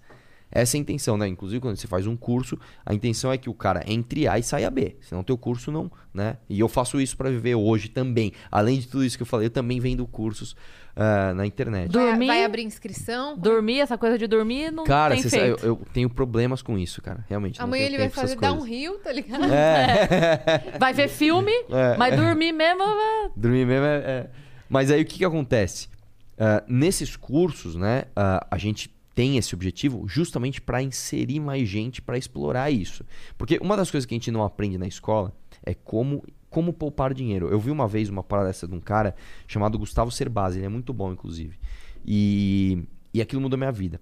Quando você ganha o teu salário, o teu primeiro compromisso qual é? Não é aluguel, não é telefone, não é energia, não é Netflix, não é dívida. O teu primeiro compromisso é com você no futuro. Porque a tua, a tua vida ela tem uma linha de produtividade. Você imagina que isso aqui é a tua idade, isso aqui é um, um- um- uma escala de, de produtividade pela idade. Você nasce, você é uma criança, você não produz nada, você é um merda. Aí você começa a trabalhar, você começa a produzir, aí você fica bom, aí você vem aqui no auge, está produzindo pra caramba, você fica meio reto aqui produzindo, de repente você vai fazer isso aqui, ó, que é você envelhecendo. Enquanto você tá aqui, ó, produtivão, se você não fizer o teu pé de meia, aqui quando você não tá produtivo, você tá ferrado. Então o que, que você tem que fazer? Você com 20 anos, o teu primeiro compromisso tem que ser com você mesmo, com 60. E o que, que você faz? Você separa uma parcela do seu dinheiro e investe. Nem que seja, cara, 50 reais por mês. É aquela história, cara, você vai correr, corre um quilômetro. Tá bom, depois você corre dois, depois você corre três. Então você precisa aprender a investir. E isso é uma coisa que falta muito no E Brasil. levar isso como se fosse um, um boleto do mês, né? Exatamente. Cara, teu uma primeiro compromisso é esse. É. Porque pra mim. depois, com as suas contas, você se vira. O que eu não posso falar é, eu não posso falar com o Arthur de 50, 60 anos. Esse, eu não, esse eu não falho. Puta, falhei esse mês com a minha conta, sei lá, com um cinema que eu queria ir, não vou poder ir. Tá bom, esse mês eu não vou. Mas o Arthur de 50 anos tá, É. tá seguro É. no compromisso Tá dele. garantido. Eu tava mexendo no celular aqui porque eu fui procurar um tweet que eu salvei, que é do Felipe Tadewald. Ele escreveu assim, ó. Você acha que investir 500 reais por mês durante 20 anos pra acumular uns 300 mil e receber uns 2,5 por mês de dividendos é pouco? Pensa que não vale o esforço? Experimenta não fazer nada então, pra ver o bem que deve ser. Sim. E posso É falar? Se- 500 reais por mês, em 20 anos, você tem muito mais do que 300 mil. Sim, Se sim. você souber investir. Se souber É investir. verdade. Sim. Por juros. Não é, não é mágica. Ai, nossa! Não. Meu, estourei aqui, moleque. Não, e você não é não arriscar esquece. também. Exatamente. É. é você analisar o risco. Isso é uma outra coisa também engraçado, né? As pessoas falam, ah, não, eu não vou eu não invisto em bolsa, eu quero abrir uma empresa. Todo, todo o risco ele é proporcional à remuneração. Quanto mais risco, mais remuneração. Se você compra uma ação, ou, ou, sei lá, uma ação de uma empresa que não é estabelecida e tal, você está buscando um alto risco. Se você abre uma empresa, você está no altíssimo risco. Sim. Você está no altíssimo. Abrir uma empresa é mais arriscado do que você comprar a ação de uma empresa que já tem mercado aberto. Então, quando você fala assim, eu não quero risco, por isso que eu vou abrir uma empresa, está sendo contraditório. Né? Então, isso é um dado, cara, que é muito bom de falar para as pessoas. Meu irmão, a tendência do Brasil não é ficar em 2% de pessoas investindo. É de ampliar. Sim. Você vai, você- por que, que, você, por que, que você não está agora investindo nisso? Sim. Se você sabe que vai ampliar. Sim. Então, quando é que é a inscrição pro seu curso? Já. coinvalor.com.br. Como? Coinvalor. Coin Coin. C-O-I-N, valor, coinvalor.com.br. Entra lá que você vai ter mais informações pra ficar rico como o Monark. Perfeito. E a galera que quiser te acompanhar pra continuar ouvindo suas opiniões e ver se continua concordando com você pra 2022, 22, ano que vem. Faz como? Mamãe Falei no YouTube. Eu ia ou- perguntar por que esse nome, não perguntei. Por que esse nome? Porque é o seguinte, quem é a primeira pessoa que se faz uma pergunta chata na tua vida? A mãe. É isso aí, Mamãe Falei. Entendi. É, eu queria um nome diferente, eu não queria um nome sério. Porque o- isso é uma coisa. Quando você vai falar de ciência, você vai falar de, de política, é, muitos caras gostam de fazer vídeos com, com livros atrás, aquela linguagem difícil. Então eu não queria um negócio, tipo assim, é, é, sei lá, sério. eu queria um Sóbrio negócio. demais. Exatamente. Eu queria um negócio assim, disruptivo, sabe? Tipo, mano, o que, que é isso? Mamãe falei. Essa, é isso que eu queria. Entendi. Nossa, o maluco fala de política, é, eu falo de, eu falo de reforma trabalhista, cara. Eu falo de reforma da, da Previdência, eu falo de PEC do teto, num canal que o nome é Mamãe Falei. É isso que eu queria. Tá bom. Né? E deu certo. Muito bom. E nas então, outras pra galera redes, continuar te seguindo, ou Mamãe Falei no YouTube, ou no Twitter, Instagram, e acho que até TikTok a minha equipe já fez. É Arthur, Mole... é Arthur Doval, tá? Aí você- Arthur Doval. Que Arthur nem Doval. o, o código pra resgatar o seu emblema, bonitinho. eu quero aquilo lá, A gente vai te demais, mandar. A gente vai mandar pra você. Muito bom aquilo, cara. E E, você? pra continuar questionando tudo, inclusive o próprio Arthur. É isso que eu gosto. Exatamente. E quiser me trollar também, tamo aí, né? Mel Maher, fica dica. Mel Maher. E você que ficou até aqui, já se inscreve aí no canal do Vênus, porque estamos chegando aí a 400 mil É viajantes. isso. E a gente fica muito feliz. E a gente volta na semana que vem, né? Fiquem atentos à agenda que vai sair no domingo, por volta das 5 da tarde, que tá, semana que vem tá bem massa também. Semana que vem é meu aniversário. Ah, cara, Só, só tô falando, domingo agora é aniversário da Amada. Minha filha, vem aqui, Má. Só vem dar um oi aqui. Vem. Ai, mãe, eu não quero aparecer. vem, quer vai sim. aparecer. Aqui, bonita. Isso. Fala quantos aninhos você vai fazer. Oi, eu vou fazer 21. Ai, linda da tia. Linda. é, e semana que vem é meu aniversário, então vai ter uma programação aí, Especial. digamos, especial no dia, dia 30, É. tá na sexta-feira. E Então, mandem, mandem mensagens lá na plataforma no dia pra que já separem. claro, talvez no dia a gente possa abrir um pouco mais. É, é verdade. No dia 30 temos isso. E na outra semana, a primeira semana de agosto, é o meu. Ou seja, Ô, louco, quando que você faz? 4 de agosto. Eu faço dia 21 de agosto. Que a gente até... Leonino, você? Somos três Que dia? leoninos. 21 de agosto. Nossa, é o último dia de leão. É. Somos três leoninos. aqui Sério? nessa- É, Caramba, três leoninos. você É, viu mas só. é nítido que elas não se dão bem. Até aniversário elas disputam. É? Tá bom? Então você deixa pra essa semana que vem e pra outra também. É. Entendeu? E se mandar mais no dela e menos no meu, Quero acabou o. Vênus, viu? Falou, ai, ai, ai, chega de Vênus, hein? Gente, beijo, obrigada por terem ficado até aqui. Interage com esse vídeo, deixa o seu like, deixa o seu comentário, interage com a gente em todas as redes sociais, ou Vênus Podcast, Twitter, Instagram. Onde a gente tá? Facebook a gente tá? Tá Aham, também. tá. TikTok a gente tá também. Ah, a gente tá em todo lugar. Lá no Prêmio IBEST também. Menina, abriram você as viu? votações, abriram as Estamos, votações. nós estamos louco. entre os 10 maiores podcasts do Brasil. Mentira, sério? Super bem. Caramba, velho. Caramba, que Tá? legal. É isso. Volta lá na Aonde gente para as meninas ganharem beijo.